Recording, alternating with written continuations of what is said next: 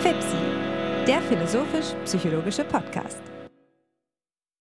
Herzlich willkommen, meine Damen und Herren, zur 93. Episode des Podcasts FIPSI, des philosophischen und psychologischen Podcasts. In einem Winter, der es sich wirklich in sich hat, begrüße ich Hannes. Hannes, schneit es denn bei dir auch? Ist es bei dir auch so kalt? Ähm, ich schaue gerade aus dem Fenster und ähm, stelle fest, dass es ja stark schneit. Aus meiner Heidelberger Zeit kannte ich das gar nie so richtig. Ich glaube, in den vier oder fünf Jahren Heidelberg kam es vielleicht zu drei oder drei, äh, zwei oder drei ähm, Zuckerüberzügen über die Dächer, aber zu nicht viel mehr. Da ist der Norden hier in Köln schon etwas ähm, unwirtlicher. Trotzdem ist es ein sehr schöner Tag. Es gab immer wieder Sonnenstrahlen. Nun ja, aber das Wetter ist das eine. Das andere ist unser Gast. Wir haben heute Professor Jan Rummel bei uns und ich freue mich sehr, dich hier bei uns begrüßen zu dürfen, Jan. Schön, dass du da bist. Ja, ich freue mich hier zu sein. Danke für die Einladung. Für mich ist es ein ganz besonderes Vergnügen, Ihnen, liebe Hörerinnen und Hörer, unseren Gast vorstellen zu dürfen. Denn Jan Rummel und mich verbindet eine gewisse äh, Geschichte, da ich sein Schüler gewesen bin, sein Student in einem seiner Kurse. Und äh, so ist es für mich ein Vergnügen besonderer Art, dass wir jetzt hier an dieser Stelle einmal mehr ins Gespräch kommen, aber das ist nicht unser einziges Gespräch, denn ich bin mittlerweile auch dein Mitarbeiter. Ich arbeite bei dir als Lehrbeauftragter in der Abteilung, was mir eine große Freude ist und mir die Gelegenheit gibt, eben weiterhin auch an der Uni lehren zu können.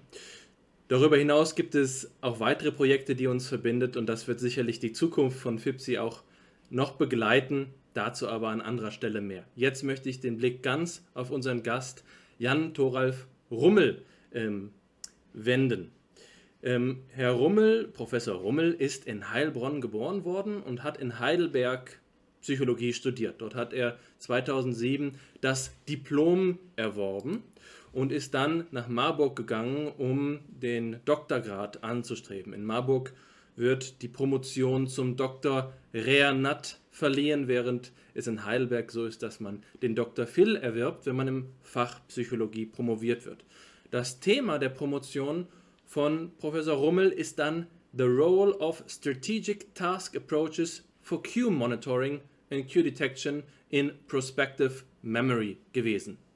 Ein langer Titel, wobei die letzten beiden Worte, das prospektive Gedächtnis, die Schlüsselworte sind. Die Dissertation von Jan Rummel hat sich also mit dem Gedächtnis auseinandergesetzt. Im Anschluss an die Zeit in Marburg hat er dann ähm, einen Postdoc-Aufenthalt in Furnham in den Vereinigten Staaten äh, durchgeführt in einem Semester, hat aber auch in Mannheim, ganz in der Nähe hier von Heidelberg, gearbeitet. Im Jahr 2013 hat er dann die Leitung der Nachwuchsgruppe Kognitions- und Aufmerksamkeitsregulation übernommen, die er bis 2019 ähm, fortgesetzt hat. Und das ist ein Bestandteil der Exzellenzstrategie der Universität Heidelberg.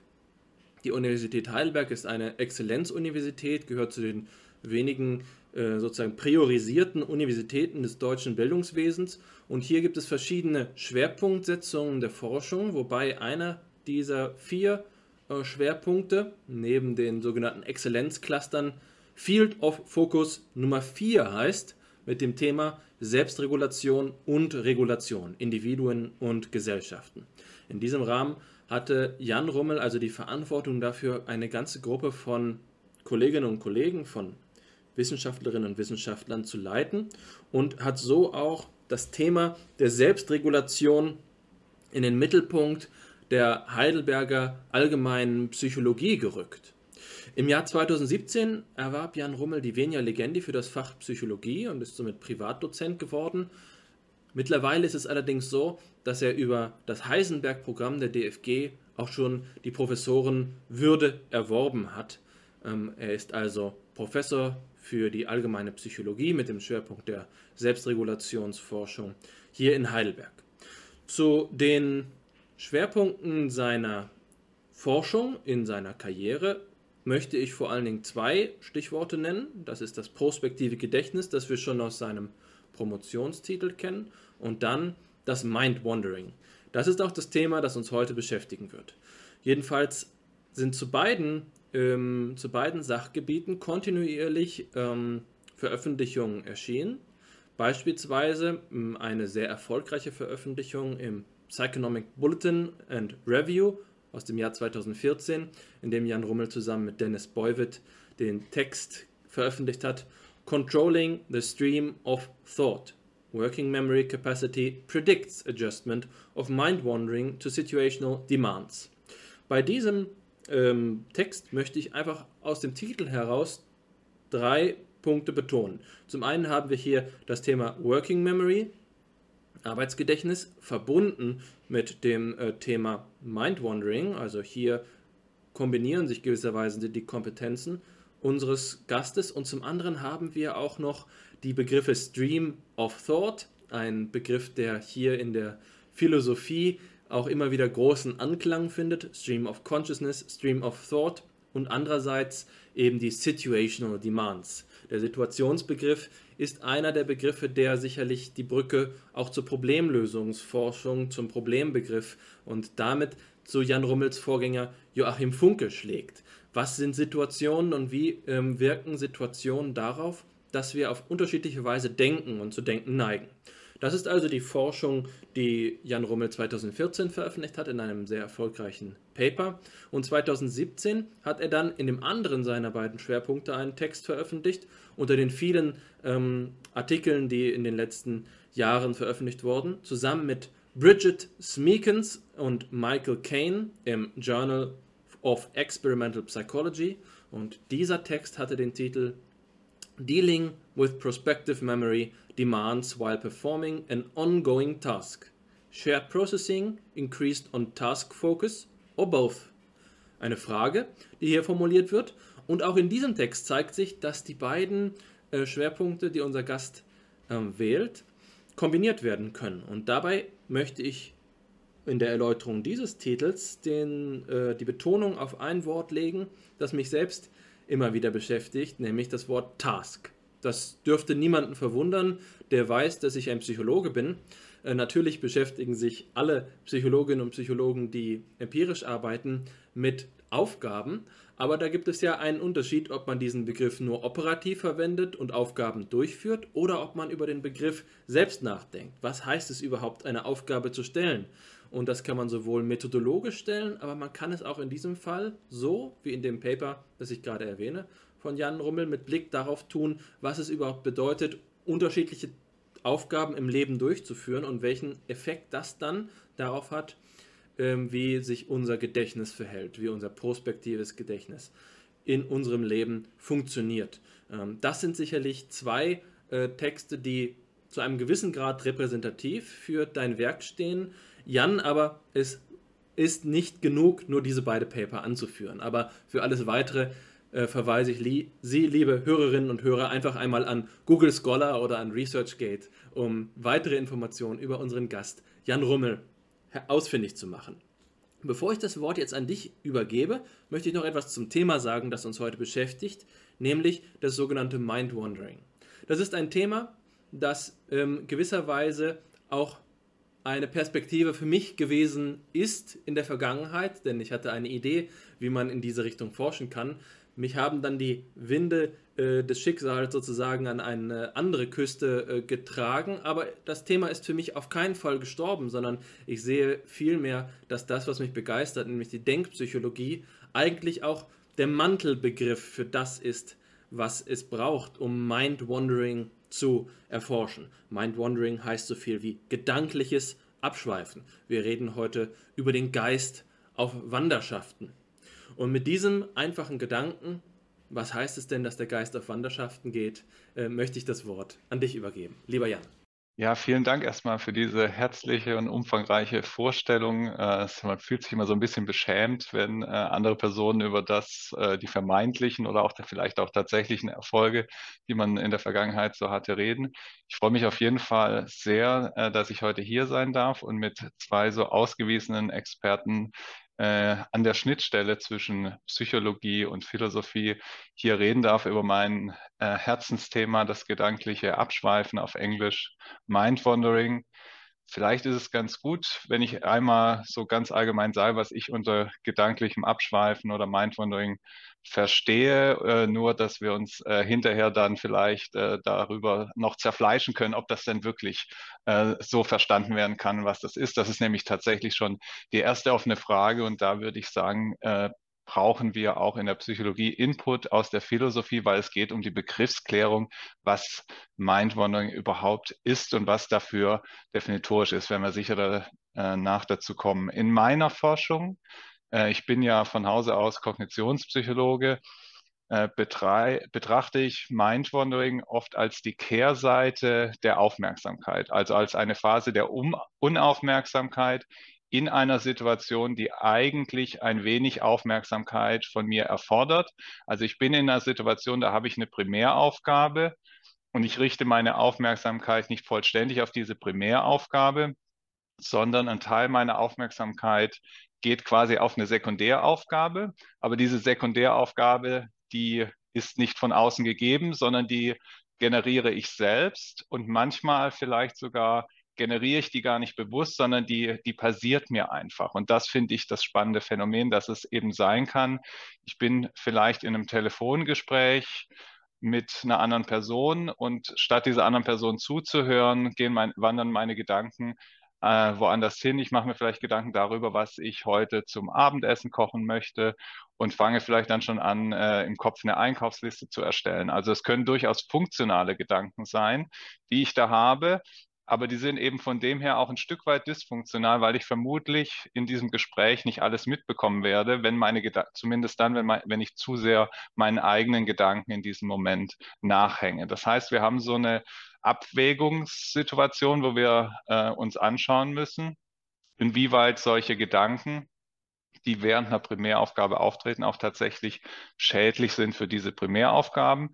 Und ähm, es gibt eine Reihe von Forschungen, dass man zumindest dann, wenn man in einer Aufgabe ist, die einigermaßen oder mit einer Aufgabe gerade beschäftigt ist, die einigermaßen komplex ist, dass es dann durchaus schädlich sein kann, zu sehr anderen Gedanken nachzuhängen. Da gibt es Untersuchungen dazu, dass zum Beispiel äh, in Fahrsituationen, wenn die Fahrsituation unübersichtlicher wird, wenn man etwas Komplexeres tun muss, wie zum Beispiel ein Spurwechsel und in den Momenten mit seinen Gedanken woanders ist, dass die Performance tatsächlich ein Stück weit darunter leidet in Alltagsaufgaben. Wir haben selber Studien durchgeführt, wo wir uns das Ganze beim äh, Lesen angeguckt haben äh, und haben eben festgestellt, dass äh, in den Phasen, wo Personen berichtet haben, dass sie gerade mit ihren Gedanken woanders waren, wenn sie zu diesen Abschnitten, zum Beispiel von einem Buch, das äh, wir verwenden da oft Klassiker der Literatur, weil die zum einen ähm, eben auch äh, die nötige, den nötigen Umfang haben. Wir brauchen immer längere Phasen,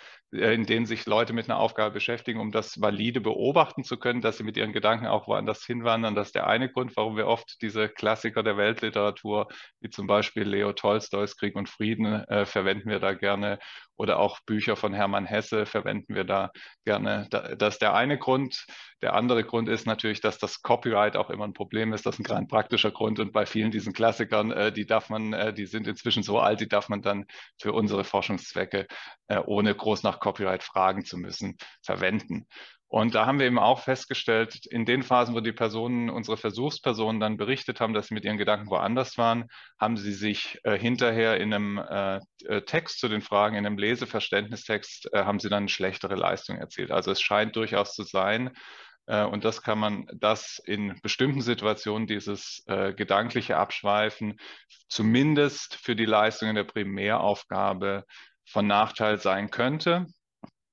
Und äh, das ist auch so ein bisschen, wo das äh, Paper, das ich tatsächlich auch äh, eines meiner äh, besseren, für eines meiner besseren Paper halte, das Paper äh, von 2014 mit dem Kollegen Beuwit aus Mannheim. Äh, in diesem Paper haben wir gesagt, ähm, dass ähm, ja, das, dazu sollte ich vorher noch was anderes sagen. Man findet eben, dass Personen mit äh, hohen, mit äh, guten mit einer guten kognitiven Leistungsfähigkeit, äh, zum Beispiel Personen mit einer hohen Arbeitsgedächtniskapazität äh, oder die auch gut in Intelligenztests abschneiden, dass diese Personen in der Regel, zumindest bei La Laboraufgaben, auch weniger mit ihren Gedanken abwandern. Also die scheinen sich irgendwie besser fokussieren zu können. Das erscheint auch erstmal einleuchtend. Und äh, in diesem Paper haben wir gesagt, ja, das ähm, ist, ist sicher so, das ist eine Fähigkeit, aber dazu gehört noch was anderes. Denn man muss äh, eben auch sensitiv sein dafür, wann man auch wirklich nicht mit seinen Gedanken abwandern sollte. Mein Lieblingsbeispiel ist eben immer, äh, wenn ich jetzt in einem Gespräch bin, zum Beispiel am Telefon mit meiner Mutter, dann ist die Informationsdichte in diesem Gespräch vielleicht nicht so hoch, dass ich mir nicht erlauben könnte, mit, mit meinen Gedanken noch an was anderes zu denken. Wenn ich jetzt euch beiden, ich höre manchmal gern euren Podcast, äh, die anderen Episoden. Und da ist mir auch schon passiert, dass meine Gedanken abgewandert sind, äh, während ich euren Podcast gehört habe. Und dann habe ich hinterher aber festgestellt, hm, jetzt habe ich aber den Punkt, den ihr da machen wolltet, gar nicht richtig mitgekriegt, musste ich nochmal zurückspulen, musste mir das nochmal neu anhören. In solchen Situationen, wo die Informationsdichte doch äh, ungleich höher ist, vielleicht als in dem Gespräch mit meiner Mutter, äh, in solchen Situationen kann ich es mir nicht so gut erlauben, abzuschweifen. Äh, und eine solch, so eine gewisse Sensibilität für die situativen Anforderungen gehört wahrscheinlich auch dazu, wenn äh, ich mir Gedanken darüber mache, was sind das für Personen, die mit ihren Gedanken abschweifen, dann ist es vielleicht oft gar nicht so kritisch, dass die Personen abschweifen, sondern äh, wenn man zum Beispiel äh, an die Situation denkt, wo, wo, wo Abschweifen schon fast pathologisch sein könnte, zum Beispiel bei Kindern mit ADHS, dass es eben vor allem auch problematisch ist, wenn man in der falschen Situation abschweift. Also wenn diese Kinder dann abschweifen, wenn gerade die Hausaufgaben erklärt werden, dann haben die halt nicht mitbekommen, was die Hausaufgaben sind und das ist problematisch. Ähm, das nur ein bisschen so zur Einordnung zum Thema. Ich habe jetzt viele praktische Beispiele gebracht, um so ein bisschen zu erklären, dass wir hier schon an einem Alltagsphänomen dran sind, auch wenn wir uns jetzt wahrscheinlich gleich eher weniger äh, solche praktischen Gedanken machen werden, sondern äh, etwas äh, stärker darauf fokussieren werden. Das wäre so, was so ich so als die Einstiegsfrage an euch auch mitgebracht hätte. Äh, die Frage, was ist denn eigentlich gedankliches Abschweifen und damit eng verbunden natürlich, und was ist es denn nicht? Ich habe, während du gesprochen hast, direkt schon ungefähr zwei Dutzend ähm, Anmerkungen notiert. Zu denen wird es jetzt nicht alle kommen, aber ich möchte direkt äh, dort anfangen, wo du es auch getan hast, nämlich bei der Beziehung, die in der Begriffsklärung besteht. Und das ist für mich das Faszinosum gewesen an diesem Mind-Wandering, dass dieser Begriff so ungewöhnlich metaphorisch ist für eine ansonsten recht nüchterne Psychologie, die eher ver zu vermeiden versucht, ähm, lebensweltlich bedeutsame Strukturen anzusprechen oder Erlebnisse anzusprechen. Eine äh, kognitive Psychologie, die sicherlich anders als der Behaviorismus noch mehr Verständnis für innere Prozesse hat, aber diese innere Prozesse als latente ähm, Konzepte eben oder Konstrukte eben nicht immer nur in Verbindung mit dem wirklichen Erlebnis, dem erstpersonalen, dem uns vertrauten Erlebnis ähm, in Beziehung sehen möchte. Das ist wohl das Problem der Begriffsklärung, äh, dass wir auf der einen Seite ähm, die, dieses Erlebnis der Unaufmerksamkeit haben, das eine sehr spezifische Signatur hat, die uns allen vertraut ist, bei die sich oft eben auch im Rückblick dann so ähm, äh, sozusagen erkenntlich macht, dass man den Faden verloren hat, weil zum Beispiel jemandem einem erwartungsvoll in, ins Gesicht sieht, wenn man eigentlich gerade im Gespräch ganz woanders gewesen ist. Ja, also wenn Hannes mir davon erzählt, was er gestern in der Lehre getan hat oder vorgestern in der Lehre getan hat, dann kann es sein, dass ich bei irgendeinem Schlüsselwort, das er verwendet hat, ähm, an meine eigene Lehre am Dienstag denken musste und jetzt will er meinen Kommentar dazu hören, was ich denn von seiner didaktischen Strategie halte und plötzlich blicke ich in seine Augen und merke im Nachhinein, ich habe ja die Aufmer den, den Faden der Aufmerksamkeit verloren. Und ähm, das ist sicherlich eine Antwort, die ich, äh, die ich aus philosophischer Perspektive auf deine Frage geben möchte. Wir haben ähm, in der Philosophie des späten 19. Jahrhunderts einen spannenden Gedanken von Henri Bergson. Und ich glaube, das ist eher einer der Schlüsselautoren für die äh, Mind-Wanderings-Forschung aus philosophischer Perspektive sein könnte, sein sollte. Henri Bergson sagt, oftmals ähm, gehen wir davon aus, dass die Erfahrungen, die wir machen, die Erlebnisse, die wir haben, ähm, dass die so eine Struktur hätten, dass wir einen Anfangspunkt festlegen können und einen Endpunkt, sozusagen T0 und T1. Und zwischen diesen beiden Grenzen sagen wir, läuft der Prozess ab. Wir sagen, der Gedanke fängt an und der Gedanke hört wieder auf. Das klingt natürlich, aber dann schauen wir mal in uns selbst und dann fragen wir uns, können wir wirklich wissen, wann ein Gedanke anfängt? Sind wir nicht immer schon unmittelbar in dem Gedanken, wenn wir ihn bemerken? Ist nicht der Anfang des Gedankens gerade die Grenze an, zu dem Punkt, an dem wir gar nicht Bewusstsein von diesem Gedanken hatten, sodass das Bewusstsein eigentlich immer schon mit dem Gedanken gegeben ist? Und so ähnlich scheint mir das bei der Unaufmerksamkeit der Fall zu sein. Also wenn ich merke, dass mh, hm, ich äh, im Mind-Wandering bin, wenn meine Gedanken abschweifen, dann ist es meistens schon geschehen. Es ist nicht so, dass ich das ankündige, dass ich T0 identifizieren könnte oder in die Zukunft blicke, erwarte, gleich in 20 Sekunden wird mein Gedanke ganz woanders sein. Natürlich kann man das abschätzen, aber wenn es dann tatsächlich eintritt, scheint hier die Unaufmerksamkeit, sozusagen die Abwesenheit der Aufmerksamkeit, gar nicht ähm, bemerkbar zu sein, dass, sie, dass, ähm, dass es zu ihr kommt.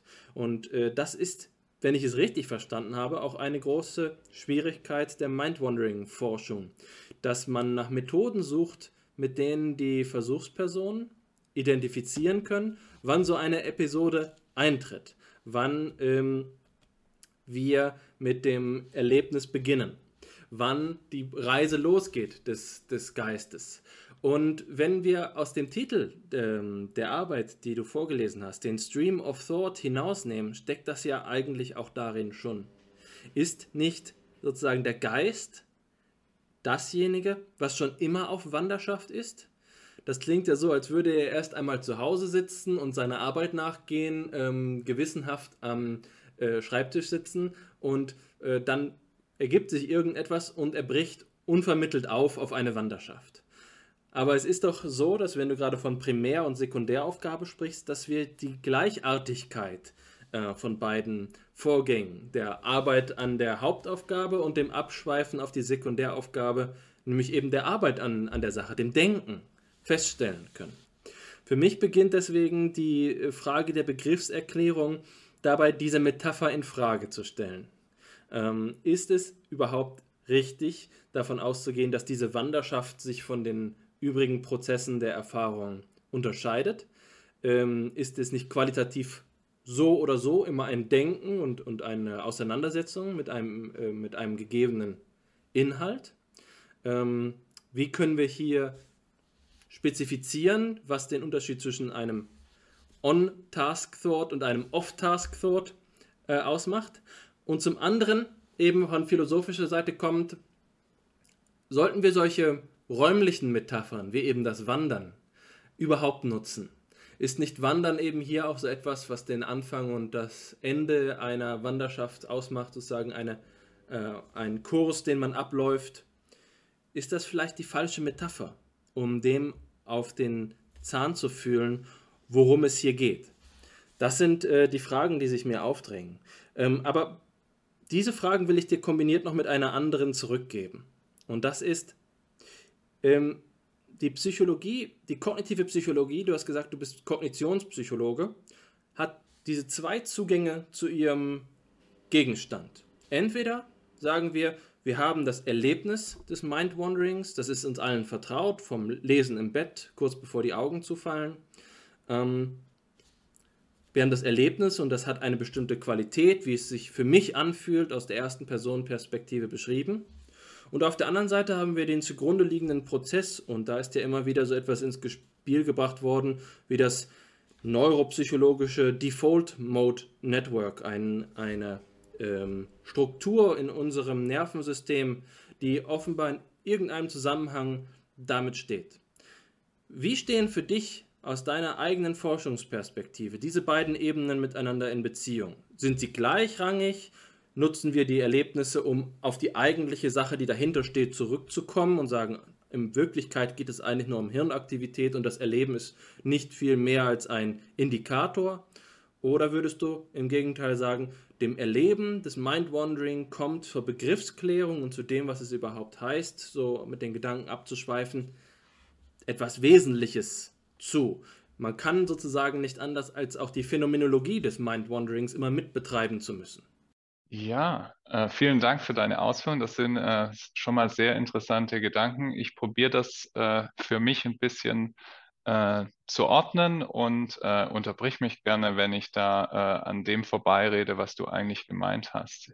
Ich glaube, den ersten Punkt, den du angesprochen hast, und das ist ein ganz wichtiger, vielleicht den ganz zu Anfang zu klären, ist natürlich die Frage, wie könnt ihr überhaupt was messen, was ja gar nichts mit der Aufgabe zu tun hat, die die Personen gerade machen. Wir wissen ja, in der Psychologie nutzen wir oft äh, das Verhalten in einer Aufgabe dafür, um Rückschlüsse auf die ablaufenden kognitiven oder auch emotionalen Prozesse zu ziehen. Das heißt, wir schauen uns Reaktionszeiten an, wie schnell reagieren per bestimmte Personen auf bestimmte Stimuli beim Lesen, können wir die Augen, äh, äh, Blickbewegungen beim Lesen messen und dann darauf Rückschlüsse und wir hoffen dann, dass wir daraus Rückschlüsse ziehen können auf die kognitiven Prozesse, die beim Lesen ablaufen.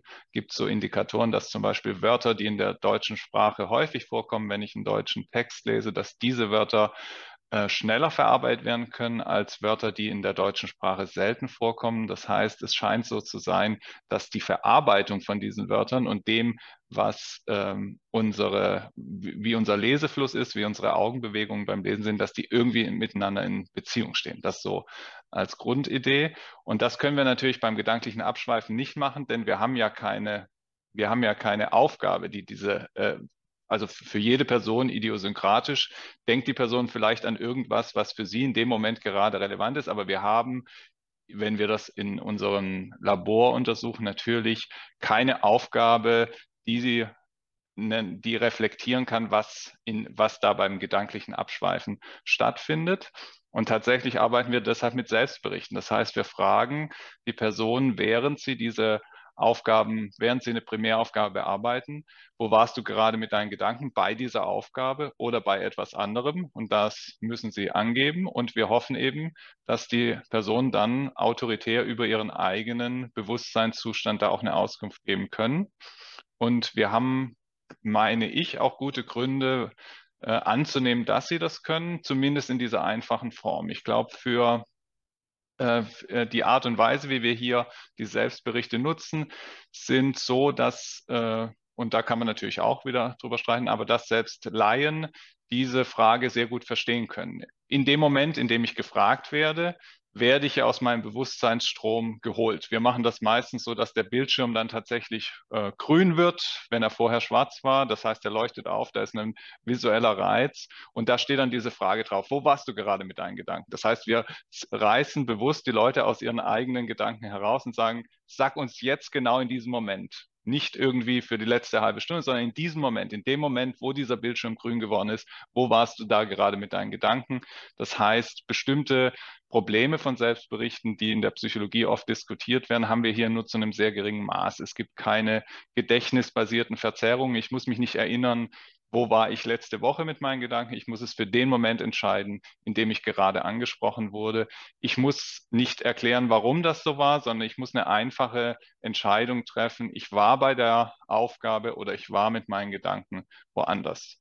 Das äh, soweit dazu. Und das ist aber natürlich auch etwas, wo wir eben äh, auch uns Gedanken drüber machen müssen, was bedeuten diese Selbstberichte eigentlich? Können wir uns darauf verlassen?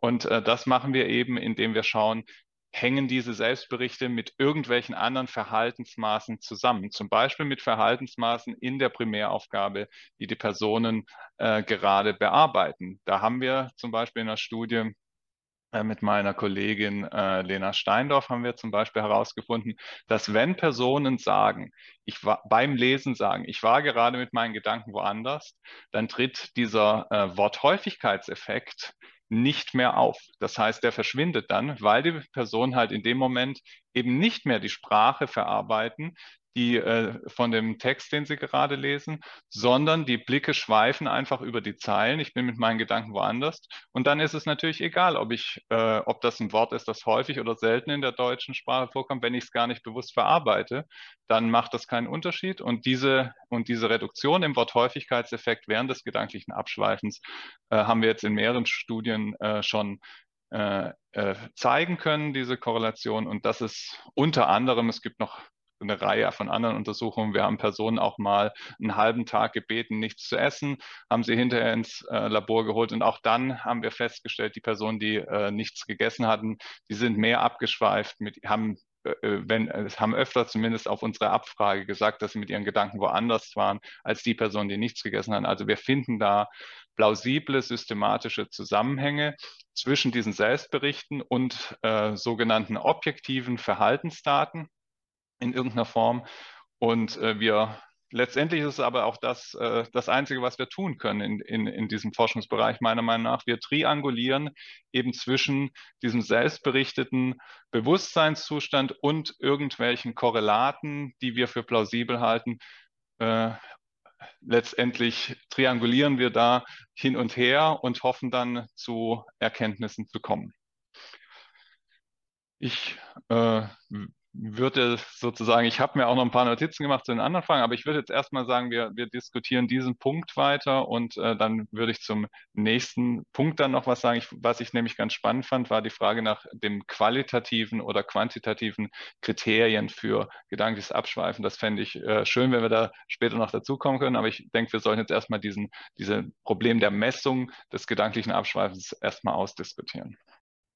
Ja, Vielleicht ähm, nehme ich mich dieser Aufgabe einfach einmal an. Ich freue mich natürlich auch darauf, wenn wir später noch einmal zu den anderen Fragen zurückkommen. Ich will vorweg ganz kurz nur sagen, dass ich es sehr schön finde, wie das Gespräch gerade verläuft.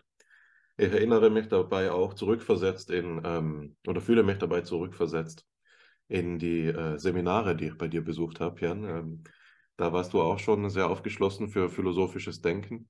Ich glaube manchmal, zum Leidwesen der Studierenden, aber zu meiner Freude eben. Und ich habe das in guter Erinnerung behalten.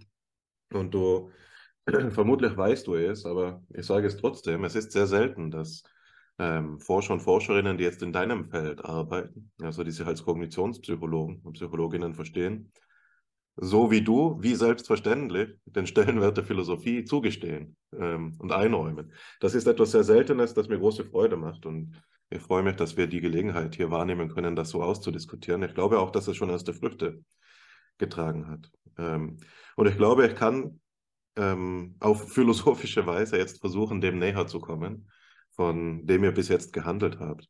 An einer Stelle, ganz am Anfang, hast du ja auch gesagt, die Philosophie hilft hier in der Mind-Wandering-Forschung unter anderem dadurch, dass sie hilft, den Begriff zu klären, was das überhaupt bedeutet, dass man gedanklich abschweift und Jetzt ist das ja so, dass ich im Vergleich zu euch beiden ähm, naiv bin in diesem Feld. Ne? Ihr habt beide, du natürlich ungleich mehr, Jan, aber immerhin hat Alexander auch schon in diesem Feld publiziert ne? und ihr habt da beide schon dazu gearbeitet. Für mich ist das eher etwas, das ich aus zweiter Hand kenne, über das ich immer einmal wieder diskutiert habe, vor allem mit Alexander, aber das mich selbst noch nicht in meiner eigenen Forschung beschäftigt hat.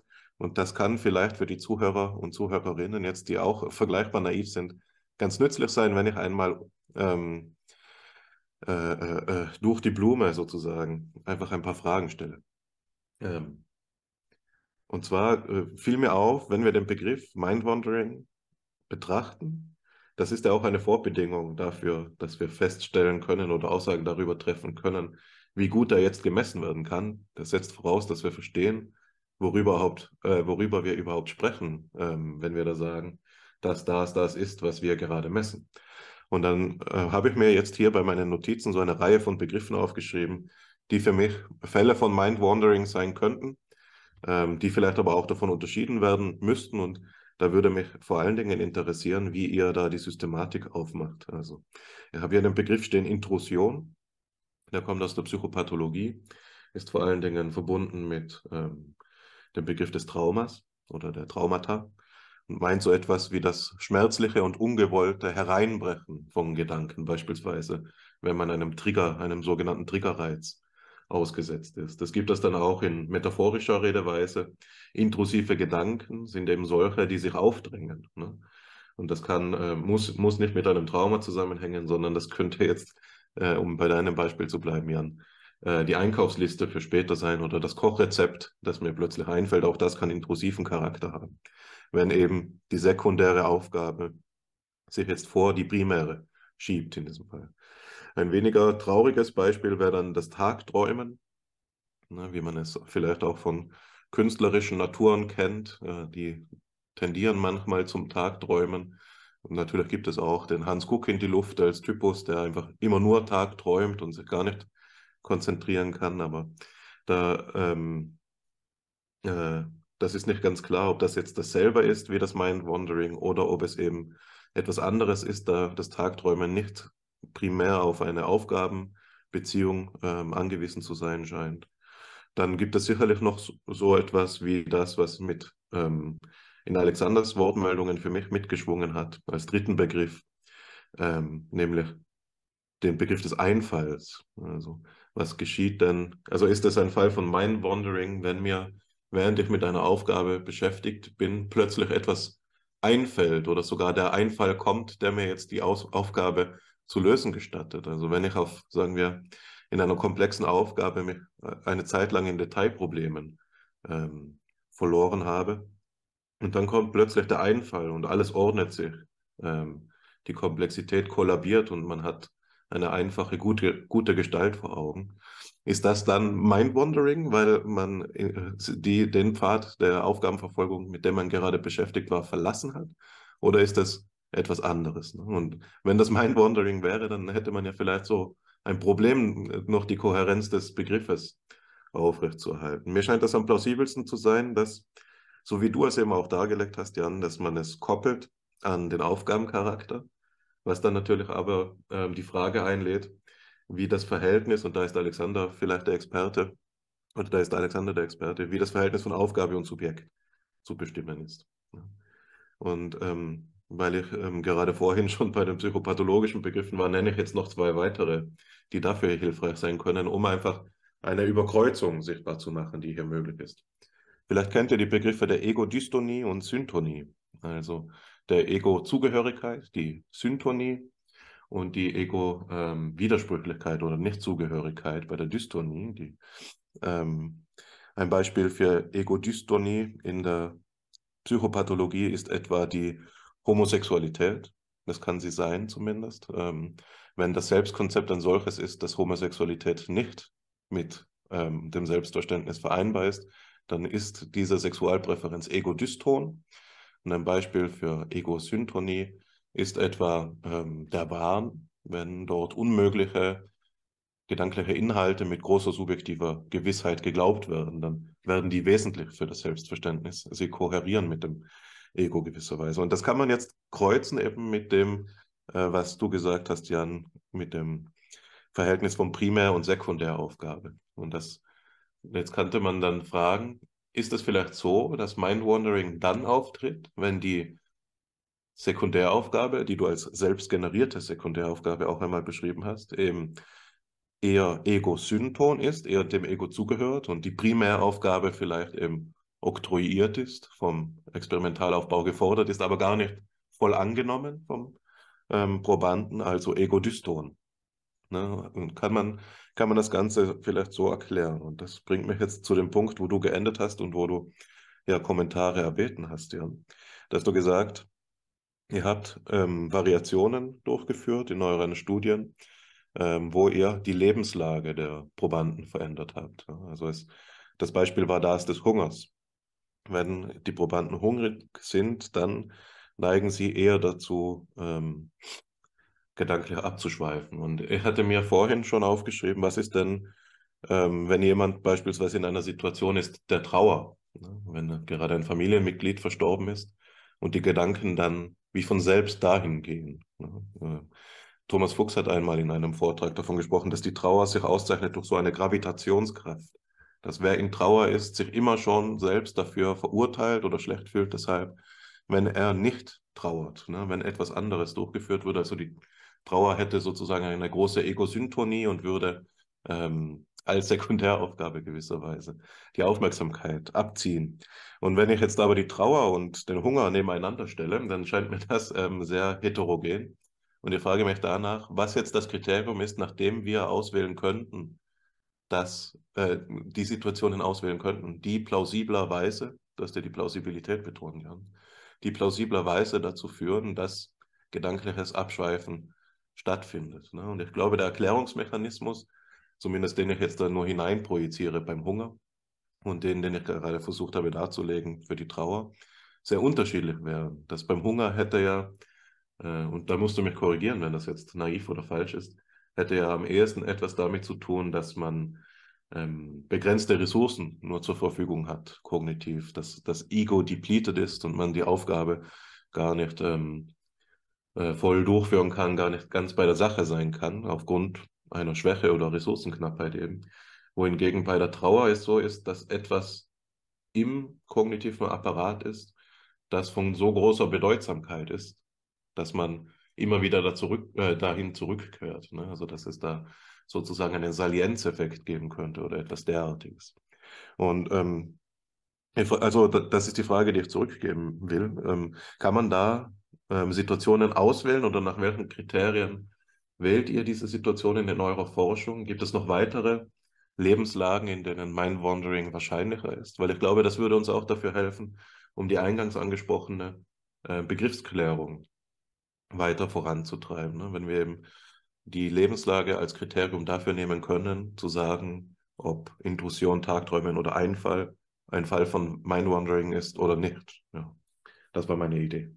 Ja, danke. Das sind äh, sehr gute Punkte. Ich glaube, äh, es sind äh, zwei, äh, ich würde es gerne separat in zwei Themen behandeln, nämlich einmal die Frage, welche Phänomene von denen, die du genannt hast, Intrusion, Tagträumen, fallen denn jetzt unter den Begriff Mind Wandering? Und äh, da tue ich mir auch tatsächlich selbst sehr schwer mit, da die Grenzen zu ziehen. Es gibt eine relativ einflussreiche Arbeit zu dem Thema äh, von, äh, ich glaube, federführend von Paul Seeley, äh, früher in Harvard, jetzt an der Duke University, aber da sind ganz viele der üblichen Verdächtigen der äh, Mindwandering-Forschung mit drauf. Und die haben, ähm, ja, ich glaube, es ist ein Trends in Cognitive Science Artikel, haben vorgeschlagen, äh, dass man Mindwandering äh, mit einem äh, am besten betrachten kann und definieren kann mit so einem Familienähnlichkeitsansatz, wie wir ihn ja auch äh, in der Psychologie, also in der Philosophie sowieso kennen von Wittgenstein. Das ist wahrscheinlich immer so die Ultima Ratio, wenn einem äh, andere, wenn einem andere Ansätze dann ausgehen, hat mir Alexander schon mal erklärt zwischen Tür und Angel, das ähm, da vielleicht ein bisschen verpönt, aber er ist ja durchaus auch schon sehr nutzbringend, dieser Ansatz in der äh, Psychologie eingesetzt worden. Äh, man denkt an Eleanor Roche und äh, die Frage, wann, wann, wie kategorisieren Menschen Informationen? Wann entscheide ich, dass ein Lebewesen äh, einer bestimmten Kategorie angehört? Wann ist ein Pinguin ein Vogel? Dann äh, das ist die Frage, manche relevanten Merkmale zeigt er. Zum Beispiel zeigt, äh, hat der Pinguin auch etwas, was man als Flügel interpretieren könnte. Pinguin legt auch Eier. Äh, Pinguin hat aber keine Federn. Ist er jetzt ein Vogel, ist er kein Vogel? Wie würden wir ihn kategorisieren? Da ähm, und äh, warum fällt es uns schwerer, ihn direkt als Vogel zu kategorisieren, als jetzt vielleicht den Kanari? Da ist dieser Ansatz äh, psychologisch, glaube ich, sehr gut nutzbar gemacht worden, dass man eben sagt, es gibt bestimmte definitorische Elemente, die nicht, äh, die sich auch überlappen können. Und wenn eben sehr viele von diesen Elementen zusammenkommt, dann kann man sagen, das ist auf jeden Fall ein Vogel. Und ähnlich könnte man jetzt auch hingehen und sagen, es gibt ganz viele verschiedene Phänomene, die haben was damit zu tun, dass ich mit meinen Gedanken irgendwo anders bin. Und wenn eben ganz viele von diesen äh, definitorischen Elementen in einem Gedanken zusammenkommen, dann kann ich ganz sicher sagen, das ist Mindwandering. Und bei anderen würde ich sagen, das ist vielleicht auch Mindwandering, aber eben nicht ganz so sehr wie dieses ähm, wie dieser Idealfall oder dieser Ideal, diese Idealvorstellung. Es ist ein Gedanke, der mir kommt während einer Primäraufgabe, der gar nichts mit dieser Primäraufgabe zu tun hat. Schon diese Annahme ist natürlich immer eine Abwägungssache. Wenn ich Krieg und Frieden lese und da wird beschrieben, wie an, am Zarenhof die Kleidungen aussehen und wenn ich dann äh, abschweife und denke, hm, ich könnte mir auch mal wieder einen neuen Anzug kaufen. Oder ich denke, das waren sicher schöne Kleider damals in der Zarenwelt. Und dann irgendwann äh, vielleicht bei, ähm, bei der Hochzeit äh, lande, die ich letztes Wochenende besucht habe, weil da ein wunderschön, weil die Braut ein wunderschönes Kleid anhatte. Ist das ein ist das ein aufgabenirrelevanter Gedanke? Ist das Mindwandering oder hat das noch einen Bezug zu meiner Primäraufgabe und ist nur nicht sonderlich zielführend? Und da sind wir so bei diesen, glaube ich, jetzt tatsächlich bei diesen, dieser Frage angelangt, was ist eigentlich ein was sind eigentlich die definitorischen Elemente für das gedankliche Abschweifen? Ist es die Unaufmerksamkeit, also dass hier die Aufmerksamkeit nicht mehr unter meiner, dieses Gefühl, die Aufmerksamkeit ist nicht mehr unter meiner persönlichen Kontrolle. Wenn das so wäre, dann würde ja all das rausfallen, wo ich mich mehr oder weniger bewusst dafür entscheide, an etwas anderes zu denken als das, was gerade ist. Da könnte man fragen, Tagträumen, ist das etwas, was ich, was mir passiert oder ist das eher was, dem ich mich auch hingeben kann. Da würde ich sagen, beides. Manchmal passiert mir Tagträumen, aber manchmal ist auch so, da gucke ich hier aus dem Fenster von meinem Büro und denke, ach, was ein schöner Innenhof und schwelge so in meinen Gedanken und, und mache das aber mehr oder weniger bewusst. Da habe ich mich, habe ich hinterher zumindest, wenn ich drüber nachdenke, subjektiv das Gefühl, ja, ich habe mich dafür entschieden, diese Gedanken gerade zu denken. Und äh, deshalb muss man hier beim, beim Tagträumen eben sagen, ja, es hat sicher was mit dem Gedankenwandern, mit dem gedanklichen Abschweifen zu tun. Aber es ist wahrscheinlich nicht der Prototyp des gedanklichen Abschweifens, sondern es ist eine, eine verwandte Form vielleicht, wenn wir uns die, wenn wir es uns erlauben, uns dieser äh, vielleicht auch vereinfachten Ansatz äh, der Familienähnlichkeit hier anzuwenden, den ich aber zumindest als Arbeitshypothese erstmal ganz vernünftig finde es gibt auch gute Gründe, warum man sagen kann, dass äh, das bringt uns nicht weiter. Und da wird äh, Alexander uns sicher äh, gleich äh, seine Position dazu sagen. Da freue ich mich schon drauf. Ähm, aber ich denke, so als äh, mal als eine Arbeitshypothese könnte das ganz nützlich sein. Genauso bei der Intrusion könnte man sagen, das hat schon sehr viele, eine Intrusion hat schon sehr vieles, was man auch so äh, bei den äh, anderen Formen des gedanklichen Abschweifens, über die wir bereits gesprochen haben, was wir da auch schon so finden. Aber es hat eben äh, diesen starken Charakter, den äh, du auch beschrieben hast, dass es sich irgendwie aufdrängt, dass äh, ist. Und dann könnte man natürlich sagen, das ist vielleicht eine sehr stark, da ist ein Element, eines der definitorischen Elemente sehr stark vertreten, nämlich das Element, dass es unbewusst passiert, also gegen das so etwas gegen meinen Willen. Das ist hier so stark, dass ich selbst nicht mal willentlich unterbinden kann, wenn ich das denn wollte bei der Intrusion. Da kann man sich natürlich fragen, ist das nicht, ist das noch das Gleiche oder ist das schon was anderes, wenn ich, wenn ich es selbst wenn ich es möchte, nicht unterdrücken kann. Bei der Einkaufsliste, da würde ich immer sagen, wenn ich es bemerke, dass ich an meine Einkaufsliste gedacht habe, obwohl ich gerade hier mit euch im Gespräch bin und mich wirklich konzentrieren sollte, um hier nichts Unvernünftiges zu sagen, wenn ich das merke, in dem Moment kann ich es ja auch unterdrücken. Bei den Intrusionen ist das halt nicht der Fall. Also diese nachgeschaltete Unterdrückung, die fällt bei den Intrusionen ein Stück weit weg. Deshalb ist es ein anderes Phänomen auf jeden Fall und es ist ein wichtiges Phänomen und wie du ja auch schön ausgeführt hast, ein klinisch relevantes Phänomen.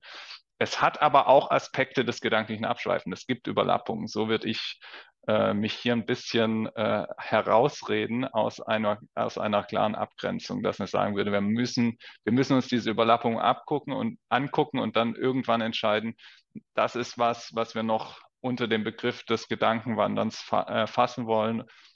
Und das wollen wir nicht mehr darunter fassen. Alexander, ja. Alexander sitzt schon ganz unruhig da und möchte was dazu sagen, weil ich und äh, den Raum möchte ich äh, jetzt äh, ihm natürlich dann auch direkt geben und mich mal stumm schalten. Das ist ausgesprochen lieb von dir und das ist genau richtig eingeschätzt. Das ist eine Frage der Ausdruckspsychologie, wenn ich mal so frei sein darf, die ins Spiel zu bringen, dass du das jetzt direkt an meinem nur digital ein paar Pixel großen Gesicht ablesen konntest. Ähm, jedenfalls halte ich es für ausgesprochen gut, dass du unseren Diskurs gliederst und uns zur Ordnung rufst. Und das ist genau das, was auch Philosophen brauchen. Philosophen wie wir, ähm, dass wir den Diskurs hier gliedern. Wir haben jetzt drei Themengebiete nebeneinander. Wir sprechen jetzt gerade über die Frage der ähm, Begriffsklärung äh, und Taxonomie, was überhaupt kann ähm, Mind-Wandering heißen. Dann haben wir die Frage, die ich auch für sehr wichtig halte, der Messung. Was ist die Autorität der Versuchsperson? Was sind äh, Selbstberichte? Und dann haben wir die Frage, die wir vorhin noch etwas äh, beiseite geschoben haben. Jedenfalls möchte ich zu diesen ersten beiden, die wir jetzt eben angesprochen haben, ähm, äh, mich beziehen, weil ich es für ausgesprochen wichtig halte, sie zu artikulieren. Und da du den Text jetzt schon angesprochen hast, mache ich doch, also von Seeley, von Paul Seeley, mache ich doch direkt auch nochmal Nägel mit Köpfen und zitiere eine kurze Passage, damit unsere Hörerinnen und Hörer einen Eindruck davon haben, was dieser Family Resemblance View ist. Da heißt es also, und ich sage es für euch, das ist auf Seite 6 aus dem Dokument, was wir äh, teilen, das ist mh, die folgende Aussage. A family resemblance view characterizes mind wandering as a natural category with graded membership.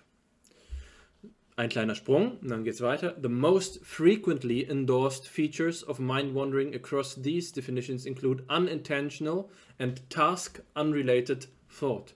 So thoughts characterized by these features would be considered more prototypical cases of mind wandering than thoughts characterized by less frequently shared features. For example, intentional or unguided thought.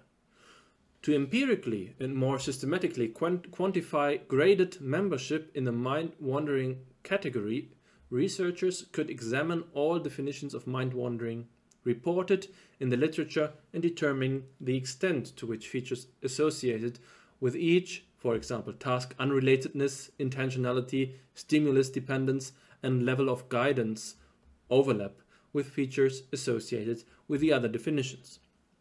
Die Grundidee ist zu sagen, Graded Membership.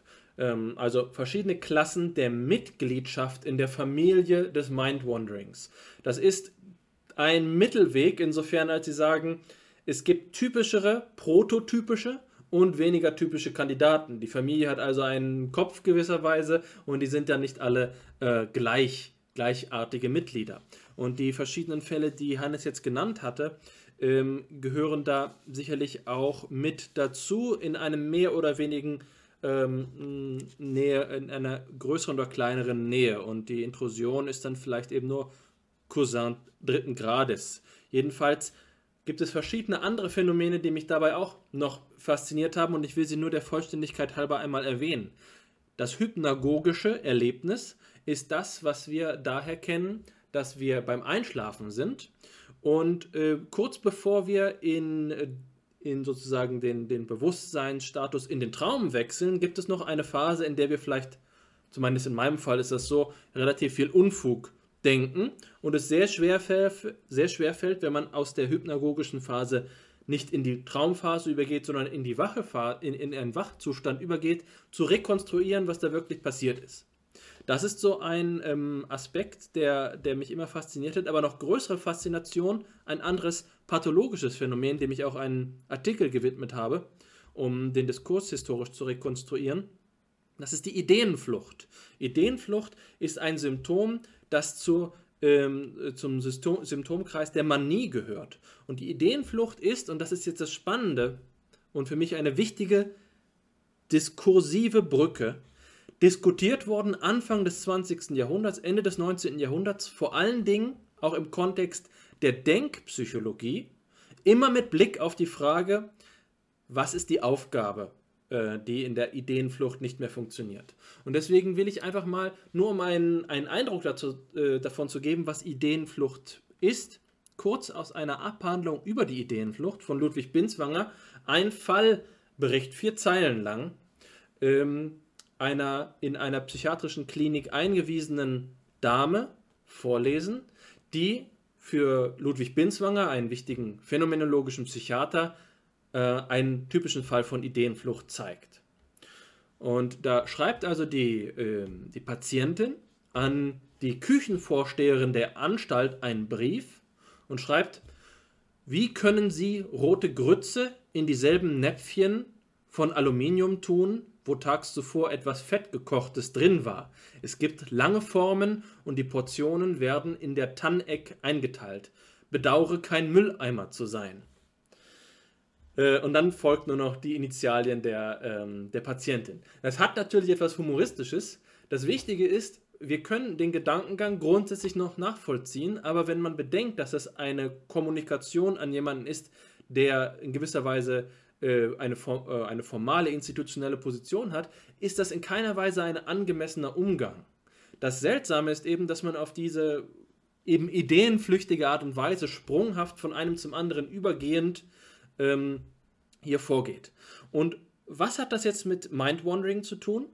Ich denke, es ist weniger die Unaufmerksamkeit als das Sprunghafte. Das, was als Hannes von Einfall gesprochen hat, ähm, ähm, Karl Friedrich Gaumann, der Vorgänger von Klaus Fiedler bei uns am Psychologischen Institut, hat seine Doktorarbeit in den 50er Jahren über den Begriff des Einfalls geschrieben. Er nennt das Saltativität, die Sprunghaftigkeit, das Übergehen von einem zum anderen, ohne dass es dabei Kontinuität gibt.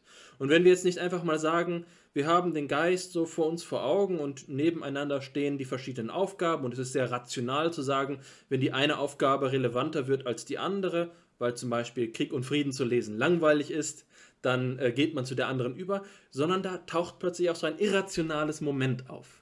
Und das ist, glaube ich, wenn man die, die Bewusstseinsseite des Mind-Wanderings anschaut, faszinierend. Dass es nicht sozusagen die Kontinuität des äh, Stream of Consciousness ist oder des Stream of Thought, sondern da gibt es jetzt Stromschnellen, da gibt es plötzlich sprungartige Verhaltensweisen, da gibt es äh, Kaskaden von, äh, von Übergängen. Und aus dem Grund habe ich mich einmal mit, mit der Ideenflucht beschäftigt und glaube, dass hier der Diskurs zusammenwächst. Aber, und das hat Jan gerade vollkommen ähm, begründet nach meinem, äh, nach meinem Dafürhalten angeführt, es gibt eine Gegenposition zu diesem, äh, zu diesem Family Resemblance View, zu diesem Familienähnlichkeitsansatz. Und da sind die Wortführer zum Beispiel ähm, Evan Thompson, und Zachary Irving, die äh, aus dem phänomenologischen Lager kommen. Sehr interessante Personen, aber es gibt einen Aufsatz, auch aus dem Jahr 2018, von Kelina Christoph und Kollegen, ähm, die sehr knapp auf zwei Seiten einfach mal in die Offensive gehen und sagen, was an dem Family äh, Resemblance View falsch ist. Und auch da will ich nur ganz kurz einen halben Absatz vorlesen. Das ist auf der ersten der beiden Seiten, in der dritten Spalte steht, Unfortunately, within the family resemblance approach, the boundaries of the mind wandering concept become even more porous in principle than they already are in practice. As long as at least one researcher refers to a type of thought as mind wandering, this type of thought would become part of the mind wandering family. Rather than helping to clarify what type of thought mind wandering is and what type of thought it is not, the family resemblance view broadens the concept of mind wandering to make it synonymous with thought. Zwei Punkte möchte ich an dieser kurzen Passage hervorheben. Erstens, in Frage steht die Vorgehensweise, die Methode des anderen Ansatzes, zu sagen, wann auch immer jemand mal Family ähm, äh, Mind Wandering festgestellt hat, gibt es einen Grund davon auszugehen, dass es eine Familienähnlichkeit gibt. Also auch dann, wenn konzeptuelle Fehler gemacht worden sind und begriffliche Fehler gemacht worden sind, können, können diese Konzepte integriert werden. Und das ist so etwas wie ein konsensualistisches Modell. Die, die, äh, die Scientific Community soll zusammenfinden und zusammenarbeiten. Und ähm, das Problem ist hier eben der Gedanke, auf welchem Grund gestatten wir überhaupt die Membership, die Graded Membership? Ähm, und ist es vielleicht nicht ein fahrlässiges Vorgehen oder ein inflationäres Vorgehen, wenn man einfach ähm, blindlings allen vertraut, die bloß das Vokabular verwenden? Warum verlassen wir uns darauf, dass Leute ihre Konstrukte Mind-Wandering nennen, ohne dabei über die Substanz des Inhaltes äh, nachzudenken? Und das andere ist der letzte Satz, in dem sie sagen, wenn wir inflationär vorgehen, dann führt Mind-Wandering konzeptuell über in Denken, Denken schlechthin. Und auch obwohl das offensichtlich ein Problem ist, ist es doch faszinierend, dass Mind-Wandering hier zumindest implizit als ein Bestandteil der großen, der größten aller Familien sozusagen des Denkens gedacht wird. Ähm, und was Thought heißt, ist natürlich auch nochmal eine andere Frage. Und, und was das Denken heißt, äh, ist eine, eine ausgesprochen faszinierende Frage. Aber ich will einfach mal sagen, Mind-Wandering könnte ja auch ein emotionaler Prozess sein, ein motivationaler Prozess sein, bei dem wir sagen, hier geht es darum, dass ähm, also äh, die, die Vorzüge zwischen den Aufgaben eine Rolle spielen. Das Denken selbst ist aber die, äh, der Name oder die, die Grundkonzeption für das, was hier als Mind-Wandering verstanden wird. Zumindest wenn wir äh, äh, Christoph und Kollegen folgen. Ich will also sagen, Ähm, es scheint so zu sein, dass selbst in unseren unaufmerksamsten Situationen äh, wir noch immer davon sprechen können, dass das dem Denken grundsätzlich ähnelt und dass es eine Form, ein Fall von Denken ist. Egal in welche Richtung wir abdriften, der, der Geist bleibt sich treu. Er bleibt letztlich immer noch beim Denken. Und ähm, das ist vielleicht ein bisschen rationalistisch gedacht, ja. Also, dass wir nicht manchmal auch äh, abdriften in irgendeine Form von, ja, in diese Grenzfälle, hypnagogische Erlebnisse, Dinge, in denen wir nicht mehr so klar von der äh, Ordnung des Denkens sprechen können, sollte man sicherlich auch berücksichtigen, dass das nicht alles sozusagen in einem großen Medium namens Denken stattfindet, sondern dass eben diese Stromschnellen unseres Geistes da ähm, eben noch einige Überraschungen bereithalten können. Naja, aber diese beiden Zitate sind sicherlich ganz klar die beiden oppositionellen Enden äh, der Problematik. Die Frage ist, wie kann man das Ganze lösen? Und das ist die, die Faszination des, ähm, des Mind-Wandering-Problems. Mein Ansatz wäre es gewesen, wenn ich da in die Richtung weitergegangen wäre, eben die Aufgabe in den Mittelpunkt zu stellen. Und die Aufgabe ist meines Erachtens deswegen so nützlich, weil Aufgabe nicht einfach so viel ist wie das, was man ähm, meinetwegen in einer Mathe-Aufgabe äh, findet, ein schri schriftsprachlich beschriebenes, ein schriftsprachlich beschriebener Zusammenhang, auf den man dann eine Antwort gibt. Aufgaben gehen für mich eher, und das ist jetzt für diejenigen, die äh, mich kennen, kein Wunder, gehen vielmehr in die Richtung von Problemen. Ja? Und da müssen wir darüber nachdenken, was Probleme überhaupt sind ähm, und, und wie es dazu kommt, dass wir als Menschen überhaupt Probleme erleben und etwas für uns problematisch wird. Manchmal ist es eben so, dass wenn die, die Versuchsleiterin oder der Versuchsleiter im Labor sagt, lies mal diesen Text, dass das als eine menschliche Situation, in der ein Mensch zum anderen sagt, lies doch mal Tolstoi, warum nicht? Du kriegst am Ende Schokolade oder du kriegst 10 Euro, dass das eine bestimmte Form von problematischer Situation ist, die jetzt in Konkurrenz treten kann mit den existenziellen Fragen unseres Lebens, mit den äh, anderen ähm, Belangen, die wir so haben. Und das also lebensweltlich zu erklären und zu sagen, Aufgaben spielen eine Rolle in unserem Leben neben anderen Dingen, scheint mir schon eher Anlass dafür zu geben, weswegen es überhaupt zu dieser Priorisierung von bestimmten Denkprozessen oder anderen gibt. Und deswegen führt uns die Frage nach dem, ähm, äh, nach dem Mind-Wandering immer auch zurück daran, wie, ähm, wie wir überhaupt Mind-Wandering untersuchen können, wenn wir im Labor gewisserweise mit Kittel, mit der Autorität der Versuchsleiterin diese Aufgabe geben, ähm, ist es sicherlich fragwürdig, was für eine Situation dabei entsteht. Also mein Ansatz wäre hier, ähm, den Aufgabenbegriff einmal inhaltlich zu überdenken. Ich glaube, ich habe jetzt schon ein bisschen zu viel gesagt, um noch zum Versuchsperson-Thema zurückzukommen. Deswegen werde ich es, äh, so wie ihr beide so freundlich wart, gleich halten und mir jetzt nicht mehr Raum fordern, sondern ähm, es dabei erstmal belassen. Aber vielleicht kommst du, lieber Jan, ja von ganz alleine auf äh, die, äh, die Problematik der Versuchsperson und der Autorität, die überhaupt Selbstberichte in der Psychologie haben, zurück. Aber so viel erstmal von meiner Seite.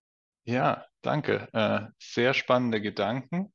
Äh, ich wollte äh, nochmal klarstellen, dass ich, wie gesagt, auch diesen Familienähnlichkeitsansatz erstmal nur als äh, pragmatisch ansehe und ich glaube auch, dass wir äh, zu gegebener Zeit den, äh, oder nicht wir, sondern vor allem die, die philosophisch in dem Bereich arbeiten, den durch etwas anderes ersetzen müssen. Und wir organisieren auch äh, eine kleine Konferenz im Sommer zum gedanklichen Abschweifen, wo ich euch zwei auch nochmal herzlich einladen wollte, da gerne auch dazu zu kommen im kommenden Juli. Ähm, und da haben wir als eine der äh, Keynote-Sprecherinnen haben wir da Kalina Christoph eben auch, die diesem äh, View ja auch, also diesem Familienähnlichkeitsansatz sehr kritisch gegenübersteht. Ähm, und äh, eher diesen, diesen Punkt vertritt, den du ja auch äh, beschrieben hast aus der phänomenologischen Ecke, dass, es, dass man eigentlich über die Aufmerksamkeit äh, argumentieren sollte und sagen, das definitorische Element ist quasi die un kontrollierte, also die nicht unter kognitiver Kontrolle liegende Aufmerksamkeit in dieser Situation und dieses vielleicht etwas Sprunghafte. Da habe ich heute auch schon äh, einen neuen Gedanken gefasst, äh, den, äh, zu dem du mich gerade äh, inspiriert hast, lieber Alexander, nämlich dieser Gedanke, inwieweit ist gedankliches Abschweifen eigentlich immer mit einer assoziativen Lockerung verbunden? Ich, da möchte ich noch mal länger drüber nachdenken. Da möchte ich jetzt auch gar nicht so viel sagen, weil ich da mir noch nicht genug Gedanken dazu gemacht habe. Aber es ist ein wichtiger Punkt, der ja auch zu dem hinführt, was Hannes gesagt hat oder noch mal zurückführt zu dem, was Hannes gesagt hat, dass es ja auch diese Einfälle gibt. Da fand ich es äh, gerade eben auch ganz schön, wenn ich da meinen eigenen Gedanken noch mal äh, protokollieren darf, ähm, dass äh, Johannes eben von diesen Einfällen gesprochen hat, die eigentlich eine kreative Eingebung war für ein ungelöstes Problem und du dann aber gekommen bist äh, zur Ideenflucht, wo wir ja auch äh, so, einen, so eine plötzliche Eingebung haben, die aber nicht produktiv ist, sondern die eher dazu führt, dass, ähm, dass, ich, dass ich Dinge nicht mehr klar ausdrücken kann, Gedanken nicht mehr klar ausdrücken kann, weil ich zu schnell beim nächsten Gedanken bin. Und da sehen wir auch, dass, äh, dass wahrscheinlich zwei Kehrseiten des Phänomens sein können. Also wir haben sicher diese leicht äh, assoziative Lockerung während des gedanklichen Abschweifens, dass auch das, woraus vielleicht was Kreatives entstehen kann, was aber eben auch äh, kontraproduktiv äh, sein kann, tatsächlich für, für den Gedankengang, den ich ausdrücken möchte. Wenn ich mit meinen Gedanken, bevor ich den Gedankengang ausformuliert habe, immer schon beim nächsten Gedanken bin, dann äh, wird das für mich auch, äh, das äh, wird sich wahrscheinlich für mich sich auch nicht gut anfühlen und ich kann mich gar nicht verständlich machen in dem, was ich denke. Äh, finde ich ganz wichtige, finde ich ganz wichtige Punkte. Und da möchte ich den Kreis nochmal schließen zu dem äh, letzten Punkt, den Hannes ja auch angesprochen hat. Was sind das eigentlich für Situationen, in denen wir sehr häufig abschweifen? Und da sieht man tatsächlich, wenn man das so anguckt, du hast ja eine Situation angesprochen, kurz vor dem Einschlafen. Ähm, das äh, berichten viele Menschen, dass sie da eben sehr viel, dass ihre Gedanken da sehr sprunghaft herumwandern. Ähm, und in anderen Zuständen, auch wenn wir äh, Personen davon abhalten, für eine gewisse Zeit zu schlafen, ähnlich wenn wir sie davon abhalten, eine gewisse Zeit etwas zu essen, dann häuft sich dieses gedankliche Abschweifen. Also es scheint was mit so einem äh, Depletion-Effekt, äh, den Hannes angesprochen hat, durchaus zu tun zu haben. Ähm, andere äh, äh, Forscher aus den USA haben auch gezeigt, dass wenn Personen äh, unter Alkohol stehen, neigen sie mehr dazu abzuschweifen.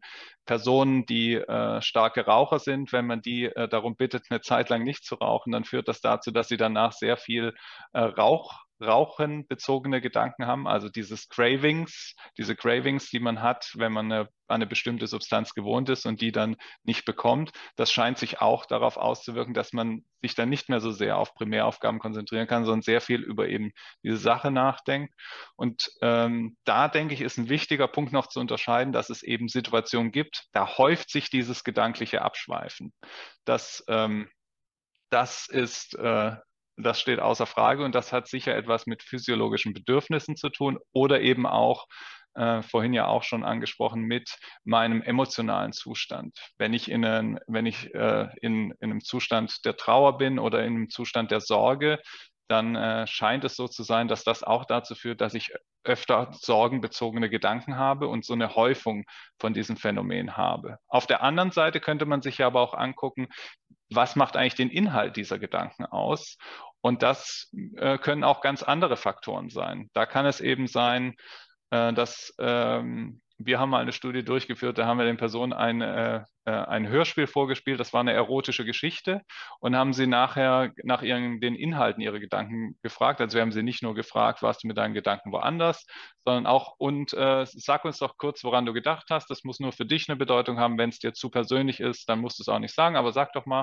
Und dann haben wir gefunden, dass, dass die Personen äh, vermehrt dann tatsächlich auch äh, berichtet haben, ja, ich habe äh, durchaus Gedanken gehabt, die so gewisse sexuelle Inhalte hatten. Ich habe an meine Partner, meine Partnerin gedacht. Ich habe ja, ich habe mir ein romantisches äh, Wochenende vorgestellt oder ähnliches. Das haben wir kodieren lassen und dann sieht man eben äh, daran auch ganz schön, dass dieses Gedanken äh, Wandern nicht komplett losgelöst von der Person zu betrachten ist, sondern wahrscheinlich ist es was Idiosynkratisches. Bestimmte Personen haben, eine, haben bestimmte äh, äh, haben bestimmte Dinge, die sie beschäftigen oder die gerade für sie aktiviert sind, relevant sind und damit werden sich diese Gedanken auch beschäftigen. Also es ist nichts rein Zufälliges, sondern es hat immer natürlich was mit der Person zu tun.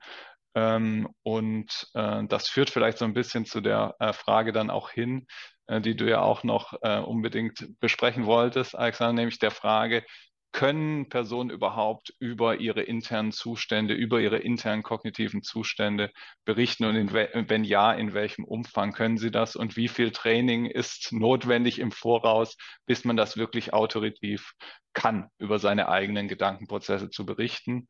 Ähm, ich kann ja gleich mal abschließen. Ich denke, beim gedanklichen Abschweifen ist äh, anders als andere Personen das vielleicht sehen. Ich glaube, da ist nicht so viel Training notwendig, weil es eben so ein Phänomen ist, das uns allen bekannt ist, das eigentlich den meisten Menschen bekannt ist und äh, dass sie gut identifizieren können.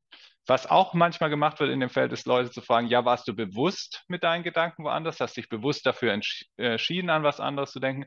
Oder war das unbewusst, nicht, oder man sollte vielleicht besser sagen, war es intentional oder war es nicht intentional, dass du gerade an was anderes gedacht hast?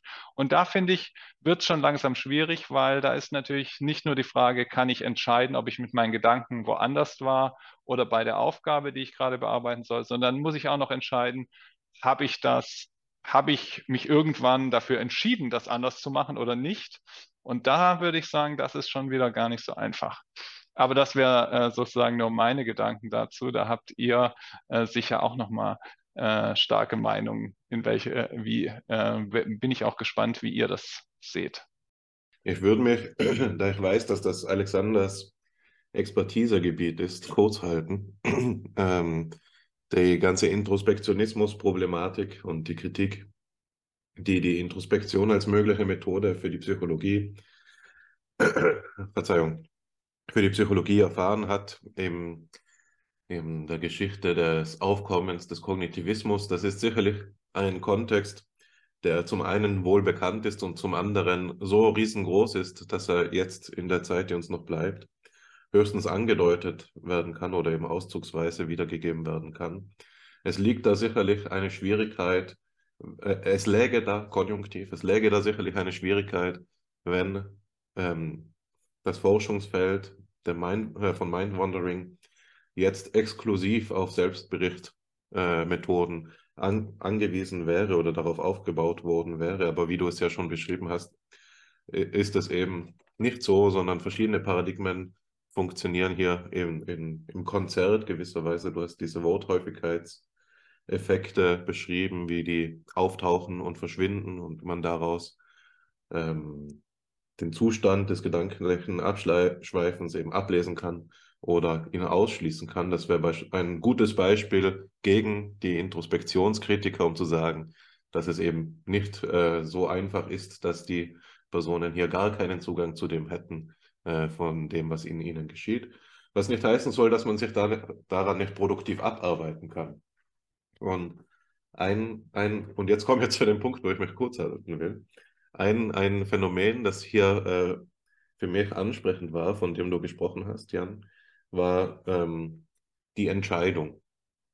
Du hast ja jetzt mehrmals gesagt, wir können uns auch entscheiden, einen Gedanken zu denken oder Tag zu träumen. Ne? Du hast das Beispiel genannt, wenn du auf den schönen Heidelberger Innenhof blickst vom Psychologischen Institut, dann kann der verführen zum Abschweifen und das wäre gedankliches Abschweifen. Oder du gibst dich jetzt der Schönheit hin und denkst diese Gedanken. Ne? Du gibst dich dem Denken dieser Gedanken hin. Das gibt es sicherlich noch in anderen Kontexten, vielleicht eine Stufe extremer oder zwei Stufen extremer. Es sind dann Zwangsgedanken, wo man weiß, die kommen jetzt. Ich bin jetzt in der Situation, wo mein Zwang aufkommt. Und ich gebe mich dem jetzt lieber hin, weil sonst quält es mich sehr. Ne? Und dann denkt man die Gedanken und vielleicht hundertmal den gleichen Gedanken oder was auch immer.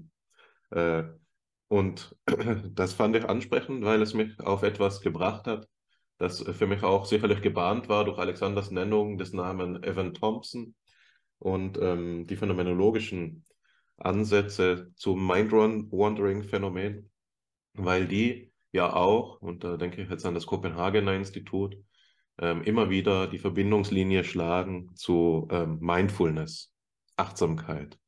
Und das ist sicher ein großes Schlüsselwort in dem Diskurs. den, das wir jetzt noch ausgespart haben und das man vielleicht aufzäumen kann, indem man es auf diesen Entscheidungsbegriff bezieht, wenn man an gewisse Praktiken der Achtsamkeit denkt, beispielsweise achtsamkeitsbasierte äh, Meditationen, sie, er hatte gerade einen Freund da, der betreibt seit einiger Zeit Soto-Zen und im Soto-Zen gibt es solche achtsamkeitsbasierten Meditationen. Das sind auch solche, die im Westen eben populär geworden sind. Anders als der sogenannte Rinzai-Zen, der extremer ist. Äh, ich weiß gar nicht, ob den jeder noch kennt, wo dann Praktiken eben durchgeführt werden, die nicht mehr hier angekommen sind, ne, wo die Meditierenden dann beispielsweise aus dem Nichts angeschrien werden, um die Versenkung zu prüfen. Ne? Und wenn jemand aufschreckt, dann war er nicht versenkt genug. Äh, so einfach ist es dann nicht, aber ich bin auch nicht qualifiziert genug, um da jetzt weiter darüber zu reden. Bleiben wir bei der achtsamkeitsbasierten Meditation. Dann funktioniert das ja oft so, dass man sagt, die Instruktion erhält, beobachte den Gedanken dabei, wie er entsteht Lass, lass ihn verweilen, solange er verweilt, aber lass ihn eben auch gehen. Sieh ihm dazu, dabei zu, wie er verschwindet. Und dann vielleicht noch eben die spirituelle Aufgabe äh, mit der Frage, ne, stell dir die Frage, wohin der Gedanke jetzt gezogen ist. Ne? woher kam er denn überhaupt? Und man stellt irgendwie fest, man kann es gar nicht so genau identifizieren. Also diese Gedanken kommen wie aus dem Nichts und gehen in etwas, das dem Nichts gleicht, aber ähm, in jedem Fall können wir selbstverliebten Westler daran sehen, dass es nicht so klar ist, dass sie jetzt aus uns kommen und wir identisch sind mit dem, was wir denken, sondern dass diese Gedanken eben vorbeiziehen wie die Wolken am Himmel. Na, und da ist die, und das ist jetzt mal der Abschluss meiner lyrischen Darstellung, die, ähm, die Pointe ist ja die, dass im Mind-Wandering, in der Achtsamkeits, äh, für das Mind-Wandering, dass man in der achtsamkeitsbasierten Meditation sich entscheidet, die Gedanken eben nicht zu denken, sondern sie loszulassen. Man macht quasi ein analoges Phänomen, äh, eine analoge Übung zu dem Tagträumen, nur eben mit dieser Variation, dass man anstatt sich dem Gedanken hinzugeben, ihn loslässt und ähm, sozusagen einen Zustand des, ähm, des ähm, niemals aufhörenden Mind-Wanderings vielleicht auch erzeugt, der dann, ähm, ja, ja wie, wie soll man das beschreiben? Ich glaube, das ist der Punkt, wo ich, dir, wo ich den Ball abgeben muss an dich, Jan. Ich bin mir sicher, du hast dich da schon äh, mit auseinandergesetzt. Ich habe mich gerade gefragt, ist das dann fortwährend des Mind-Wandering, wenn ich eine Stunde meditiere und da kommen immer wieder Gedanken? Dann ist das ja immer wieder ein Auftauchen von selbstgenerierten Sekundäraufgaben, ähm, die meiner Primäraufgabe widerstehen oder widerstreben, zu entgegenlaufen. Oder ist es so, dass es da um die Leere dazwischen geht. Ne? Also die Momente, wo eben kein Gedankenschweifen auftaucht, ja. Also da würde mich einfach die allgemeine Einordnung interessieren.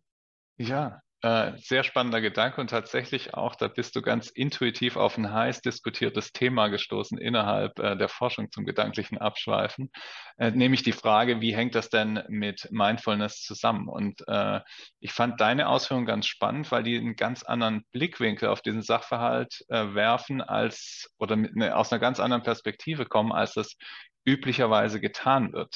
Der äh, naive das ist schon wieder etwas wertend, aber meiner Meinung nach ein sehr naiver Ansatz ist, äh, Mindfulness und Mind-Wandering sind einfach zwei äh, Endpole einer Dimension, nämlich der, äh, sozusagen Mindfulness, wenn ich mindful bin bei einer Sache, dann bin ich sozusagen komplett bei der Sache, ohne diese zu bewerten wohingegen ich, wenn ich äh, Mind Wandering in, in, einem Zustand des Mind Wanderings bin, bin ich ganz woanders. Also es gibt tatsächlich gar nicht so wenige Personen, die sagen, das ist das exakte Gegenteil, das eine vom anderen. Und ähm, das hat äh, besonders meine Kollegin, äh, die ich vorhin schon genannt habe, die Lena Steindorf, auch mal intensiv beschäftigt. Und sie hat eben gefunden, dass man das äh, so, dass das so nicht haltbar ist, sondern dass das so ein bisschen orthogonal zueinander steht zumindest solange man das gedankliche Abschweifen als etwas nicht Intentionales betrachtet. Also das gedankliche Abschweifen, das nicht intentional ist, das ist nicht der Gegenpol zur Achtsamkeit. Da, ähm, da, äh, da haben wir äh, wirklich ähm, einige Untersuchungen dazu gemacht. Da, da, davon bin ich zumindest überzeugt, dass, dass diese naive Vorstellung, äh, das ist sozusagen einmal fokussiert und einmal unfokussiert, äh, fokussierte und einmal unfokussierte Aufmerksamkeit, das ist so nicht, das ist so nicht, nicht haltbar. Die Frage ist natürlich, wie ist diese Beziehung dann zueinander? Ich fand es jetzt ganz spannend, dass du gesagt hast, ja, vielleicht ist ja äh, der Zustand der Mindfulness sogar ein Zustand, in dem ich eigentlich meinen Gedanken ein Stück weit auch freien Lauf lasse, weil ich ja sage, wenn ich, äh, ich bin jetzt auch kein Experte für für Meditation und Achtsamkeitstraining. Aber wenn ich das richtig verstanden habe, ist ja die Aufforderung, dass ich meine Gedanken nicht in der Situation verhafte, sondern dass ich die Situation vorbei fließen lasse, ohne sie zu bewerten. Diese Wertfreiheit ist, glaube ich, definitorisch für, äh, für diese Achtsamkeitsmeditation. Ich, ich bin im Hier und Jetzt, ich bin in einem sehr aktiven Zustand. Das ist vielleicht auch dieser Zustand, den man dann interpretieren könnte als, ah ja, das ist ein Zustand, der, der ist, äh, der deshalb ist das das Gegenteil von Mindwandering, weil ich soll ja ganz im Hier und Jetzt sein. Und beim Mindwandering bin ich ja, so wie wir vorhin drüber gesprochen haben, bin ich ja oft mit meinen Gedanken sozusagen woanders. Ich bin nicht im Hier und Jetzt, sondern ich bin äh, bei der, äh, gedanklich nochmal bei dem, bei dem Fest, das ich letztes Wochenende besucht habe. Ich bin gedanklich bei meiner Einkaufsliste, die ich später im Supermarkt abarbeiten möchte. Äh, ich bin bei den Terminen, die ich noch haben werde. Ich bin mit meinen Gedanken eben nicht im Hier und Jetzt, sondern ich bin woanders. Und wenn man allein darauf fokussiert, dann könnte man natürlich sagen, Mindfulness ist ein Zustand, da bin ich nur im Hier und Jetzt. Da bin ich gar nicht woanders. Dann könnte man sagen, das ist das Gegenteil. Aber wie du ja schön ausgeführt hast, gerade eben, ich bin aber ja trotzdem nicht unbedingt, ich bin trotzdem etwas assoziativ, oder nicht assoziativ frei ist vielleicht gar nicht das richtige Wort. Ich bin trotzdem etwas frei in meinen Gedanken, äh, indem ich sage, ich schaue, wo mein Gedankengang mich hinführt. Und ich lasse mich und ich schirme mich nach außen hin ab. Ich lasse mich von äußeren Stimuli, von dem Anschreien, lasse ich mich nicht beeindrucken, sondern ich bleibe bei meinem Gedanken. Und das finde ich so eine, eine spannende Idee, dass man sagt, hm, es ist irgendwas, was so ein bisschen orthogonal zueinander steht. Es hat so ein paar Aspekte, die sprechen eher dafür, dass es das genaue Gegenteil ist, aber es gibt so ein paar Aspekte, die sagen, es hat doch was miteinander zu tun. Und da, ähm, da bin ich aber tatsächlich selbst auch noch nicht so richtig zu einem Schluss gekommen, wie ich das sehen soll. Äh, bin ich gespannt, äh, was äh, ihr dazu meint. Vielleicht hast, hast du ja direkt eine Antwort oder vielleicht hat auch Alexander noch eine Idee dazu. Ich glaube, dass mein Anhaltspunkt das ist, äh, wo Hannes über das Loslassen äh, gesprochen hat. Und letztlich geht es hier natürlich weiterhin um die Frage, ist Mindfulness äh, mit, der, ähm, mit dem Mind-Wandering verwandt, verschränkt, ist es komplementär? Da bewegen wir uns genau auf dem Feld dieser Begriffsbestimmung, die wir schon mit dem Family Resemblance View diskutiert haben. Aber ich möchte jetzt die Frage, die wir jetzt so ein bisschen ähm, in meinem Hintergrund touchiert haben, in den Vordergrund drücken. Das, was ich Autorität der Versuchsperson genannt habe mit, mit deinen Worten, Jan. Und das ist, wenn wir dieses Loslassen beschreiben, dann sprechen wir auf eine zum Beispiel metakognitive Weise, das ist jetzt eine bewusstseinsphilosophische Frage, was wir dafür einen Zugriff haben, über unsere Gedanken. Loslassen ist zum Beispiel eine Metapher die wir ganz klar ja ähm, kennen. Da ist also etwas Unbändiges, das wir loslassen. Spannenderweise ja hier auch wieder so etwas Homunkuloides. Wir haben das, was losgelassen wird, das sind wir selbst. Und wer lässt los, das sind wir. Ähm, wir lassen uns selbst hier los. Wir, man lässt sich gehen. Auch hier diese Verdopplung. Wer ist das Sich? Ähm, wer ist das Mann? Die alte Problematik der Vermögenspsychologie. Spannenderweise ist das Loslassen auch eine Metapher, die könnte man jetzt perfekt auf Platons Gleichnis äh, vom Wagenlenker übertragen. Der sagt, die, der, die menschliche Seele ist wie ein, äh, wie ein Streitwagen mit zwei Pferden und ein Wagenlenker, nicht wahr? Und der Wagenlenker ist der Verstand und ähm, die beiden Pferde sind das Gemüt und der, äh, der Wille, wenn man es vielleicht so sagen will und hier sich gehen lassen ist also eine spannende Form, aber ich möchte das generalisieren und einfach mal die Frage stellen, wie können wir erfolgreich über Gedanken sprechen? Und das ist natürlich die koordinierte Frage zu derjenigen, was heißt es, dem Selbstbericht der Versuchsperson Vertrauen zu schenken? Also, was ist die Sprache, mit der Versuchspersonen das, was sie erstpersonal erleben, richtig angemessen äh, zum Gegenstand machen? Und da gibt es Beiträge, nicht unstreitbare Beiträge von unseren Kollegen, zum Beispiel von Ulrich Weger und Johannes Wagemann, die, die versuchen, Mind-Wandering-Forschung als eine Forschung vom Standpunkt der ersten Personenperspektive zu zementieren. Das ist gleichzeitig auch eine Antwort auf die dritte Frage, die wir thematisieren wollten, nicht wahr? Quantitativ-qualitative Methodologie für die Beschreibung von, ähm, von äh, Mind-Wandering. Also die Aussage ist hier, und das passt sehr gut in, in die wissenschaftspolitische Agenda dieser äh, Wissenschaftlerinnen und Wissenschaftler, dass ähm, die, es eine First-Person Science of Consciousness gibt, eine erstpersonale Bewusstseinsforschung Forschung, die man empirisch und philosophisch durchführen kann. Ich will jetzt mal ausklammern, was ich davon halte, aber der Punkt ist im Kern zu sagen, es gibt eine erstpersonale Erfahrung des Mind-Wanderings und das ist nun mit dem alten Problem der, des Introspektionsproblems ähm, ein Zugriff auf die Erfahrung und nicht auf die darunterliegenden Prozesse. Also wir schauen unserem Default Mode Network nicht zu, wie es sich äh, bewegt, sondern wir erleben jetzt also die bedeutungsvolle äh, Seite unserer Erfahrung.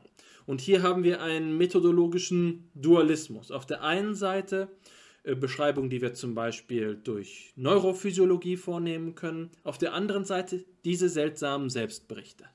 Und meine Perspektive ist jetzt, im Anfang des 20. Jahrhunderts war es in Würzburg so, dass die sogenannte Würzburger Denkpsychologie versucht hat, eine Sprache zu entwickeln, mit der wir begreifen können, was für verschiedene Klassen von Erlebnissen überhaupt auftreten, wenn wir Erstpersonal unsere, unser Verhalten beim Aufgabenlösen beschreiben. Ich gebe mal ein Beispiel. Das Beispiel wäre, ich gebe euch ein Wort und ihr sollt ein beliebiges anderes Wort assoziieren. Und ähm, bei, bei Karl Marbe, das ist eben einer der äh, Denkpsychologen dieser Zeit, ähm, nein, Moment, bei, bei Johannes Meyer, ich habe äh, die Namen verwechselt, bei Johannes Meyer findet sich ähm, das Wort Senf und dann assoziiert die Versuchsperson, die seinerzeit ein Kollege vom Institut war, die auch namentlich in der Veröffentlichung genannt wird, äh, Oswald Külpe, nennt dann äh, Korn. Ja? Senf und die Assoziation ist Korn. Und die Aufgabe für die Versuchsperson ist dann, möglichst präzise zu beschreiben, wie es dazu gekommen ist, dass diese Assoziation abgelaufen ist. Und die Kategorien für die Beschreibung, die dabei erfolgen, sind zum Beispiel Verbalvorstellungen, ähm, Sprachvorstellungen oder das, was seinerzeit Bewusstseinslagen genannt wurden, so etwas wie Zweifel, Gewissheit, Sicherheit und so weiter und so fort. Also, mein Punkt ist, Metaphern wie das Loslassen sind eine Bemühung darum, eine angemessene Sprache für die Beschreibung von Gedanken zu finden. Und wenn wir über das Mind-Wandering sprechen, dann gibt es sicherlich noch mehr als die Inhaltsebene, nämlich die Ebene in die Struktur der Inhaltsebene, die Art und Weise, wie wir überhaupt Übergänge von Gedanken beschreiben können. Wie war das Loslassen? Ja, in, welchen, in welcher Terminologie können wir dem Loslassen einen psychologisch präziseren Namen geben? Und die Denkpsychologie hat, das ähm, äh, habe ich äh, zu rekonstruieren versucht, da sehr spannende Fortschritte gemacht und ist leider in eine Sackgasse gerannt und auch wegen der politischen Umstände, Erster Weltkrieg und so weiter, hat sich das dann leider ähm, aufgelöst. Aber es ist ein großartiges Reservoir, geistesgeschichtliches Reservoir, um darüber nachzudenken, wie können wir überhaupt dieser erstpersonalen Erfahrung Ausdruck verleihen. Eine analoge Bewegung finden wir heutzutage äh, in einem sozusagen Microphenomenological Interview, bei dem Menschen immer wieder eine spezifische Episode beschreiben sollen und genauer, genauer, genauer beschreiben sollen. Bestenfalls sind diese Versuchspersonen sogar trainierte Versuchspersonen, die sich darin geübt haben, ihre eigene Erfahrung zu beschreiben. Ich habe mal ein Seminar gehalten ähm, über die Phänomenologie der Kognition und über die äh, Winterferienzeit, die uns jetzt hier auch bevorsteht, ähm, in diesem Jahr, habe ich Ihnen, vor vier, fünf Jahren war das, glaube ich, die Aufgabe gegeben, meditieren Sie doch mal gewisserweise oder, oder beobachten Sie sich mal selbst dabei, einen Gedanken zu haben und kommen Sie zu einer möglichst präzisen Beschreibung dieses einen Gedanken, eines beliebigen Gedankens. Und mit dieser Aufgabe haben sich die Studentinnen und Studenten ausgesprochen schwer getan. Für mich hat die Frage der Autorität der Versuchsperson deswegen auch mit einer Methodologie der Selbstbeschreibung zu tun. In, Im Kontext von dieser Forschergruppe um Ulrich Weger auf einer Konferenz dort in Witten habe ich mal einen, einen Vortrag gehört über äh, buddhistische Mönche äh, oder ähm, ähm, andere Formen der Meditation, die nach langen Jahrzehnten von, äh, von Meditationstechnik über ihre Gedanken gesprochen haben.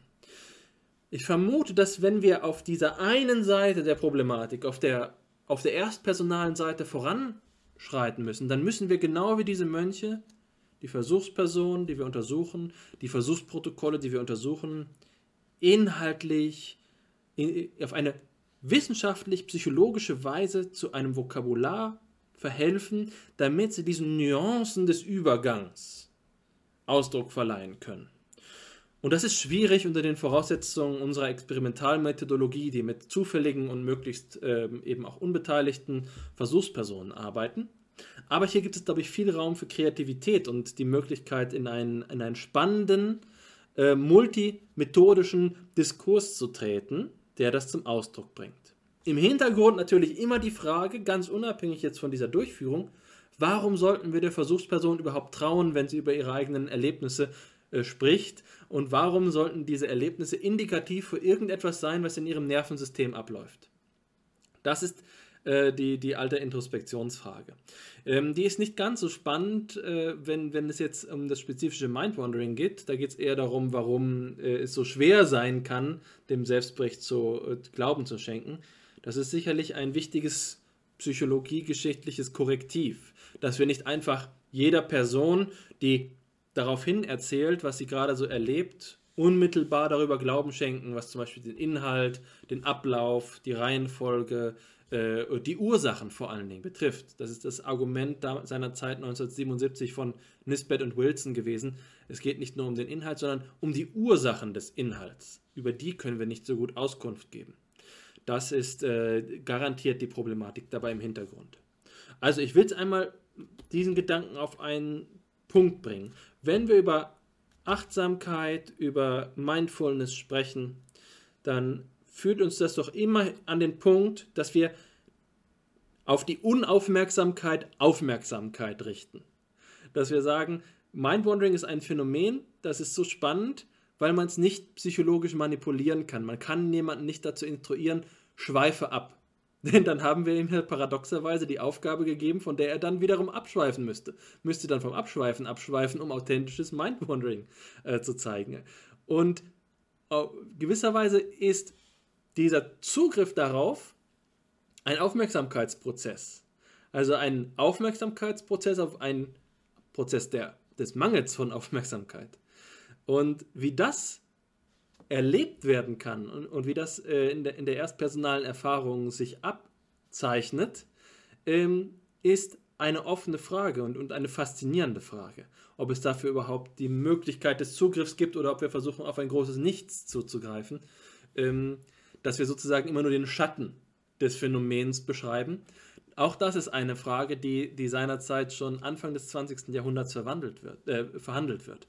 Weswegen ich äh, auch zum, zum Ende meiner Gedanken kommt, äh, einfach dafür plädier, äh, plädieren möchte, ein, ein Plädoyer artikulieren möchte, dass diese Forschung mit einer gewissen methodologischen Offenheit betrieben werden soll, weil es dem Phänomen gerecht wird. Es ist kein ähm, Alltagsphänomen der Psychologie, sondern ein, ein, ein Grenzphänomen. Ja, es ist ähm, ein, ein ganz besonderer Fall und der gibt uns sicherlich die Gelegenheit, äh, in besonderem Maße auf die, auf die Sphäre des Denkens, auf den Kosmos des Denkens zuzugreifen. Jetzt war ich gerade aufgestanden, um mein Buch zu holen, ähm, was nicht möglich sein wird in diesem Moment.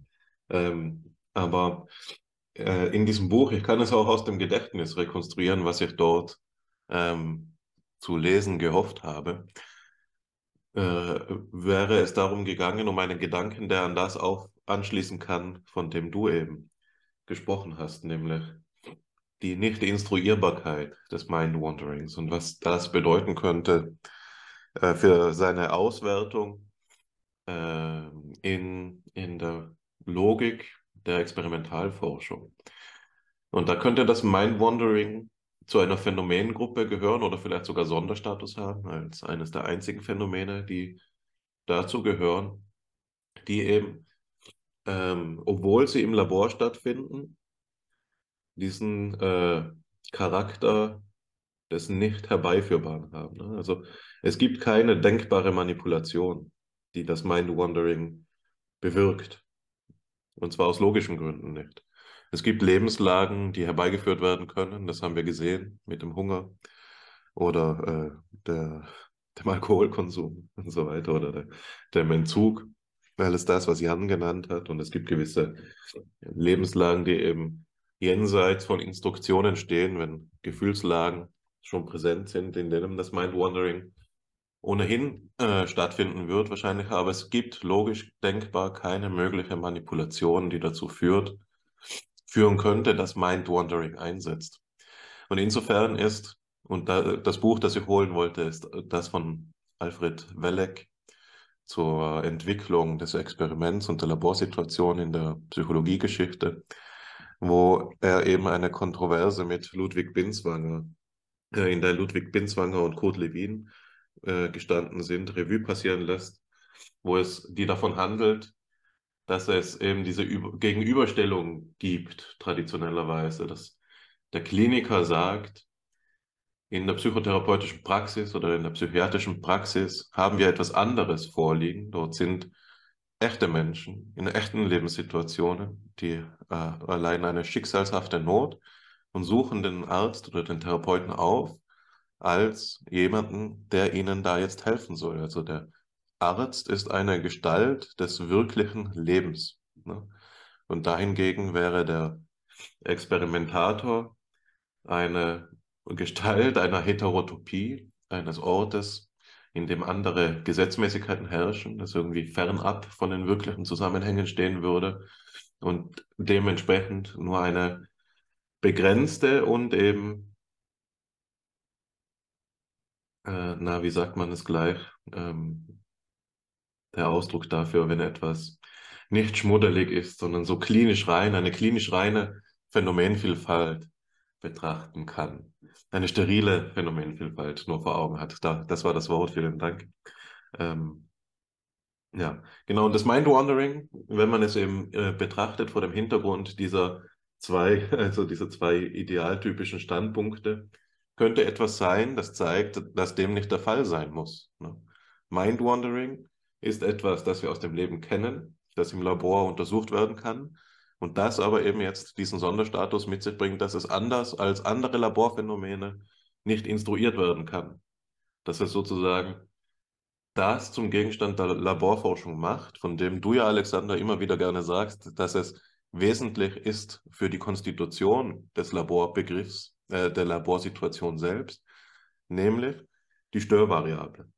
Das Labor konstituiert sich durch den Ausschluss von Störvariablen und die Mind-Wandering-Forschung dreht jetzt die Perspektive um. Sie macht im Labor die Störvariable zum Gegenstand der Laboruntersuchung. Ne? Und da sieht man, das ist ein wandlungsfähiger Begriff. Labor ist nicht gleich Labor und das kann sich entwickeln und es ist sicher ein Zeichen dafür, dass Psychologie im 21. Jahrhundert nicht mehr dasselbe ist wie Psychologie am Ende des äh, 19. Jahrhunderts es einmal war. Ja. Also das äh, war meine Assoziation zu diesem Zusammenhang. Aber äh, es wäre töricht, da jetzt noch mehr Redezeit in Anspruch zu nehmen, wenn der, der Meister quasi, der, Problem, äh, der Mind-Wandering-Experte schon in den Startlöchern steht. Ich will jetzt gerne an dich übergeben, Jan. Ja, ich stehe gar nicht so in den Startlöchern. Ich habe äh, nur, ich wurde nur auch ein bisschen unruhig, weil ich, weil ich das wirklich ein äh, sehr, sehr klugen Gedanken von dir fand, Hannes. Äh, nämlich, äh, äh, und das äh, werde ich mit deiner Erlaubnis äh, in zukünftige Vorträge zum Thema äh, Mindfulness mit einbringen, nämlich den Gedanken, wir im Labor probieren wir natürlich diese Störvariablen, Geräusche, die nichts mit dem zu tun haben, was die Leute gerade tun, sondern das probieren wir alles auszuschließen und dann bringen die Leute ihre eigene Störvariable mit, nämlich die Gedanken, die sie denken, während sie eigentlich das tun sollten, was wir ihnen als Versuchsleitung vorgeben. Und das finde ich wirklich, das finde ich, ein, das finde ich einen sehr guten Gedanken und den, äh, den muss ich mal in Ruhe heute Abend auch nochmal äh, beim Glas Wein dann weiterdenken. Ähm, ich wollte dazu aber sagen, dass wir äh, auch in der ähm, Mindfondering-Forschung durchaus ähm, äh, anerkannte Forscherinnen und Forscher haben, die, die sich des Problems des Labors schon oder der, der Isoliertheit äh, oder der Reduktion oder der Sterilität, wie ihr es so schön genannt habt, äh, der Laborsituation äh, angenommen haben und die Phänomene eben auch mit Hilfe von sogenannten ambulatorischen Assessments ähm, außerhalb des Labors sich angeguckt haben. Also was man machen kann, ich hatte ja vorhin beschrieben, äh, die Versuchspersonen bei uns im Labor werden bearbeiten eine Aufgabe, äh, lesen äh, Krieg und Frieden und werden dann zwischendurch gefragt, wo warst du denn gerade mit deinen äh, Gedanken? Und äh, genau das Gleiche kann man heutzutage auch schön im Alltag machen, indem wir äh, die Versuchspersonen eine App auf ihr Handy installieren und diese App fragt die Versuchsperson manchmal jetzt gerade im Moment, wo warst du mit deinen Gedanken und bei dem, was du gerade getan hast oder woanders. Äh, in manchen Situationen kann man diese App natürlich nicht beantworten. Beim Autofahren sollte man das äh, tunlichst unterlassen. Aber in anderen Situationen äh, kann man das tun. Wir haben das auch schon gemacht und haben da äh, auch festgestellt, äh, dass wir da sehr offene Antworten bekommen. Also Personen haben auch ähm, äh, dann eben Dinge gesagt, ja, ich saß gerade in der Vorlesung und ich war natürlich mit meinen Gedanken woanders. Äh, ich saß gerade auf dem Klo und ich war auch mit meinen Gedanken woanders. Also wir haben da ganz unterschiedliche Situationen, äh, können wir damit erfassen mit, äh, mit, die, mit dieser Technik und das finde ich ganz spannend. Die äh, Forschung in dem Bereich hat uns gezeigt, dass tatsächlich während so ungefähr 30 Prozent all unserer Tätigkeiten äh, sind wir schon mit unseren Gedanken äh, auch mal woanders. Äh, was ich schon eine ganz substanzielle Zahl finde. Und von dem her finde ich es einen wichtigen Punkt, sich zu überlegen, ähm, hat dieses Phänomen, das wir da im Labor untersuchen, äh, hat das was mit dem da draußen zu tun, was Menschen da draußen erleben? Und ich würde sagen, im Fall des gedanklichen Abschweifen, wie du es ja auch schön gesagt hast, ist es vielleicht sogar aus der eigenen Introspektion schon relativ offensichtlich, dass man sagt, ja, das ist, also ich kenne wenige Leute, die zu mir äh, gesagt hätten nach meinen Vorträgen, das Phänomen, von dem du da sprichst, das, das kenne ich nicht, das ist mir noch nie passiert. Also ich glaube, äh, da können wir uns als, äh, da können sich die meisten Menschen darauf einigen, sich das anzugucken, wobei ich zugeben muss, ich habe da auch noch nicht so sehr in andere Kulturkreise geschaut. Äh, da, da, muss man nochmal äh, vorsichtig sein und muss sagen, okay, gilt das wirklich in allen Kulturkreisen oder ist das etwas, äh, diese, diese Idee der Unaufmerksamkeit, ich muss meine Konzentration auf eine, auf eine bestimmte Sache lenken, ist natürlich schon auch eine etwas westlich geprägte Ansicht. Äh, da kann man natürlich, da, da müsste man nochmal äh, mit der Brille und da bin ich auch mit äh, verschiedenen Ethnologinnen im Gespräch, um da irgendwie auch nochmal äh, diesen Begriff wirklich nochmal von der Perspektive zu beleuchten. Aber ich würde erstmal sagen, mit unserem Ver Ver äh, Verstehenshorizont kann man schon was mit diesem, mit dem Phänomen an sich des gedanklichen Abschweifens etwas anfangen. Äh, das war so der Gedanke, der mir noch äh, zu dem direkt gekommen ist, äh, was du gesagt hattest. Und ich denke, den anderen Punkt äh, von Alexander möchte ich auch nicht äh, ganz äh, unkommentiert stehen lassen. Du hattest mir am Anfang eine Frage gestellt zum Default Mode Network, das ja gemeinhin als die neurophysiologische, diese Aktivität im Ruhezustand, äh, die Aktivität, die wir im EEG oder im FMRT vor allen Dingen beobachten können, wenn eigentlich gar kein Input da ist. Ist das das gedankliche Abschweifen und, äh, und wie ich dazu stehe? Und da muss ich sagen, ich bin, äh, ich bin in erster Linie äh, Psychologe und in zweiter Linie dann kognitiver Psychologe. Das heißt, für mich äh, steht das psychologische Phänomen immer ganz oben und das ist eben das äh, gedankliche Abschweifen. Und wenn wir dann eine schöne äh, physiologisch, in dem Fall neurophysiologische Entsprechung haben, wie das Default Mode Network, der, das, die Aktivität im Ruhezustand, dann ist das was, was mich erfreut, weil ich sage, okay, wir haben da was, äh, das, das können wir beobachten, das können wir messen, damit können wir arbeiten. Ich glaube aber, dass das Phänomen nicht reduziert werden soll auf, auf weder auf physiologische noch auf neurologische Korrelate. Also da äh, bin ich doch in erster Linie, ähm, wie gesagt, Psychologe. Das mögen aber natürlich ähm, äh, andere Kognitionswissenschaftlerinnen mögen das anders sehen. Bei diesem Plädoyer für den Vorrang der Psychologie ähm, muss nun Wilhelm Wundt äh, sanft von einer Wolke herablächeln. Äh, das äh, ist natürlich sein großes Programm gewesen, die Autonomie unserer Disziplin zu behaupten. Und auch bei uns rennst du sozusagen offene Türen ein. Ähm, diese methodologische äh, Besonnenheit und auch meines Erachtens ähm, den Anspruch, der dahinter steckt, hier ein eigenes Phänomenfeld zu haben und eine eigene Klasse von Phänomenen, die sich nicht biologistisch reduzieren lässt, ähm, ist das Kennzeichen einer autonomen Disziplin, einer, ähm, einer auch selbstbewussten Psychologie. Äh, dass dafür das Mind-Wandering ein idealer Kandidat ist, der eben gerade erst in den letzten Jahrzehnten gewonnen wurde, auch wenn die Vorstudien dazu äh, sicherlich ein Netzwerk in die Geschichte spannen, was das eben äh, gesamtpsychologisch äh, relevant macht, das ist ein, ein wesentlicher Bestandteil.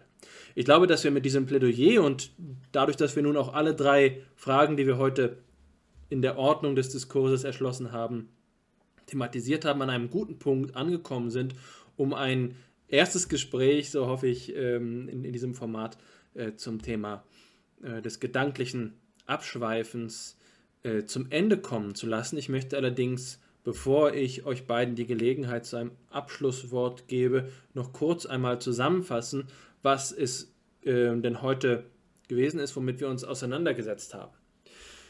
Grundsätzlich ging es um die Frage, was es bedeutet, wenn wir vom Mind-Wandering sprechen. Dabei haben wir uns vor allen Dingen drei Sachverhalten zugewendet. Den Hauptteil der Aufmerksamkeit hat die Frage der Begriffsbestimmung zugenommen, äh, eingenommen, die auch eine wesentliche Angelegenheit des aktuellen internationalen Diskurses über das Thema ist. Die jüngsten Veröffentlichungen beschäftigen sich mit genau dieser Frage, was ist die richtige Kategorisierung dieser Form des Denkens. Dabei sind wir auf die ähm, anreinenden Phänomene zu sprechen gekommen, wie beispielsweise die Intrusion, das Tagträumen, die hypnagogischen Erlebnisse, die Ideenflucht oder eben auch äh, pathologische Phänomene wie äh, das Ideen, die Ideenflucht bei der ADHS. In zweiter Perspektive haben wir uns Gedanken darüber gemacht, was es denn bedeutet, mit erstpersonalen Selbstberichten Psychologie zu treiben, welchen epistemischen Wert sie haben. Dabei sind wir zumindest im Ansatz auf die Probleme methodologischer Natur zu sprechen gekommen, die dabei tragfähig werden. Und Drittens haben wir uns die Frage gestellt, wie das Verhältnis von quantitativer und qualitativer äh, Datenlage bei dieser Frage ist. Ist es ein Sachverhalt, der sich psychophysisch auf eine physiologische äh, Grundlage reduzieren lässt oder kommt hier dem Bewusstsein, dem Bewusstseinsstrom, dem phänomenalen Bewusstseins eine eigenständige ähm, eine eigenständige Bedeutung zu. Unser Gast, Professor Jan Rummel, ist dabei zum Plädoyer gekommen, dass das Mind-Wandering ein Bereich der Psychologie darstellt, wie sie als autonome Disziplin äh, gilt. Und das ist etwas, äh, was beforscht werden kann in der Psychologie mit interdisziplinärem Blick, mit Schützenhilfe aus der Philosophie und auch aus anderen Disziplinen. Daher ist es ein Thema gewesen, das erstens wegen seiner theoretischen Spannweite und kontroversen Ausgangslage, aber eben auch gerade wegen der Möglichkeit der theoretischen Fortbildung und der Zukunftsperspektive, die das junge Thema eben mit sich bringt, gerade perfekt zu unserem Podcast passt. Ich möchte jetzt, bevor unser Ehrengast das letzte Wort hat, meinem lieben Freund Hannes auch nochmal die Gelegenheit zu einem letzten Wort geben. Ja, vielen Dank. Äh, ich fasse mich wieder kurz. Äh, zwei Ideen. Das eine, da jetzt das Plädoyer entwickelt worden ist für das Primat der Psychologie, ähm, kann ich nicht anders als Stefan Schleim zu nennen, der hier bei FIPSI einmal war und mit uns eine Episode aufgezeichnet hat, die eben diesen Titel trug, die Psychologie zuerst und die Neurowissenschaften erst danach sozusagen. Das ist seine Message, seine Botschaft, die er hier vertreten hat und für die sein Name für mich auch ein Stück weit steht als eine neurowissenschaftliche Psychologie, die eben auch sich nicht mehr in der ersten Generation befindet. Ne? Also anders als zu den Zeiten der Dekade des Gehirns ist es heute auch so, dass auch die neurowissenschaftlich äh, inspirierten oder ambitionierten Psychologen und Psychologinnen nicht mehr nur naiv meinen, es müsste hier eine Reduktion möglich sein, sondern dass es hier Generationseffekte, Reifungseffekte gibt und es das Ganze eben komplexer und dadurch attraktiver für uns ähm, wird, wenn wir an Grundlagen des Großen interessiert sind.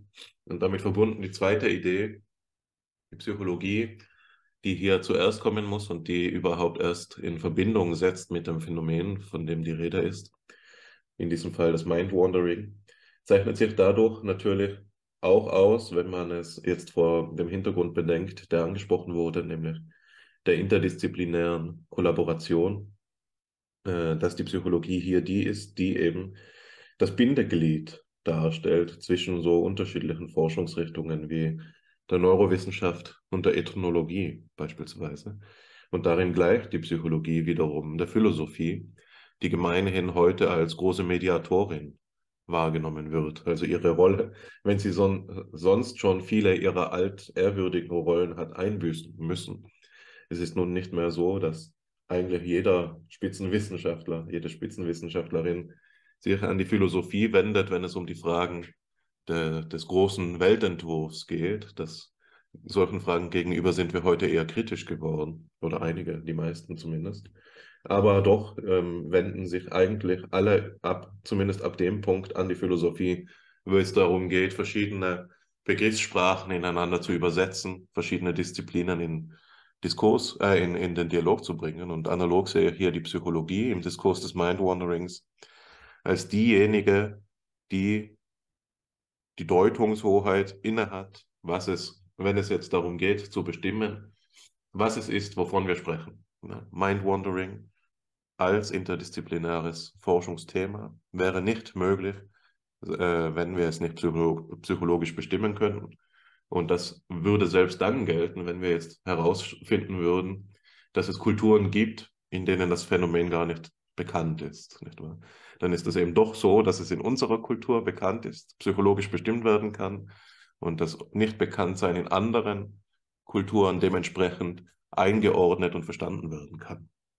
Also hier kommt der Psychologie so eine Grundlagenrolle zu, die ich sehr begrüße ähm, und mich dieser Einschätzung nur anschließen äh, will. Ich möchte mich jetzt noch bei euch beiden bedanken. Danke, dass ihr diese schöne Diskussion mit mir geführt habt. Ich habe viel gelernt und war, bin froh, dabei gewesen zu sein. Und ich bedanke mich auch bei den Zuhörern und Zuhörerinnen fürs Einschalten und bin jetzt gespannt über das Abschlusswort, das du, Jan, uns mitgeben magst.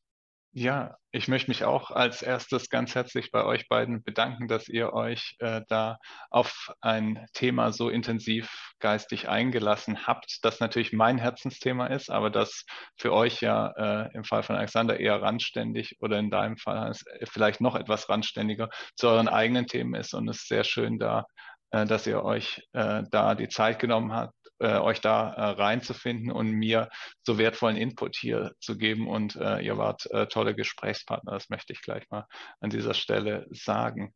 Ähm, Alexander hat eigentlich schon schön zusammengefasst, zu welchen Ergebnissen äh, wir gekommen sind. Äh, vielleicht kann ich äh, noch mal kurz sagen, was mir so durch den Kopf geht, wo äh, ich äh, gemerkt habe, da war ich vielleicht äh, bisher äh, nicht bescheiden genug. Dass, und das ist diese Frage der, der Ich-Perspektive und inwieweit man ein äh, sehr persönliches Erleben, wie das gedanklich abschweifen, inwieweit man da überhaupt generalisieren kann. Und äh, äh, wenn ich da als Forscher rangehe, dann habe ich ja den Anspruch, nicht nur für eine einzelne Person eine Aussage zu treffen, sondern für einen möglichst großen Personenkreis, äh, die zumindest alle, zumindest für alle Personen der Kulturkreise, in denen es das Phänomen auch tatsächlich gibt, um nochmal diesen Gedanken, den Hannes gerade auch ausgeführt hat, aufzugreifen. Und da denke ich, muss man wirklich bescheiden sein und muss sagen, wir können das Phänomen wahrscheinlich nicht in seiner vollen Komplexität äh, für jede einzelne Person zu jedem einzelnen Zeitpunkt abbilden, sondern wir müssen ein Stück weit reduktionistisch sein und sagen, es gibt hier was und das ist grundlegend und das ist das, was wir untersuchen. Und trotzdem mag mein gedankliches Abschweifen und das von Alexander mögen ganz unterschiedlich in ihrer Qualität letztendlich sein, aber sie haben doch, sie teilen doch was Gemeinsames und das ist wahrscheinlich das, was wir dann als definitorische Elemente ja heute auch angesprochen haben. Und ähm, das finde ich sehr schön, irgendwie hier auch, dass ich hier nochmal die Möglichkeit hatte, meine eigene Arbeit auf dieser philosophischen Ebene zu reflektieren. Das hat mich sehr weitergebracht und deshalb äh, die äh, etwas implizit ausgesprochene Einladung äh, für ein weiteres Gespräch, die Alexander vorhin ausgesprochen hat, die würde ich an der Stelle äh, gerne annehmen. Ich würde mich freuen, wenn ich mich nochmal mit euch zwei beiden in dieser Runde hier zusammenfinden könnte und wir entweder über ein verwandtes Thema, viele Fragen sind ja sicher auch noch offen geblieben, die Frage der Introspektionsforschung. Ich weiß gar nicht, ob wir die angehen wollen. Vielleicht ist das eine zu große, aber vielleicht gibt es ja auch ähm, die umgekehrte Situation, dass ihr äh, etwas mitbringt, wo ihr sagt, das beschäftigt euch und da würdet ihr gern mal hören, was sozusagen ein äh, aus, was aus dem Blickwinkel eines, einer Person, die jahrelang einfach experimentelle psychologische Forschung betrieben hat, was, was die Person dazu sagt. Das fände ich äh, so rum auch ganz spannend, wenn wir mal ein philosophisches Problem angucken und ich eher äh, von außen drauf gucke. Auf jeden Fall, wie gesagt, an dieser Stelle herzlichen Dank euch beiden. Es war sehr schön, äh, bei euch im Podcast gewesen zu sein.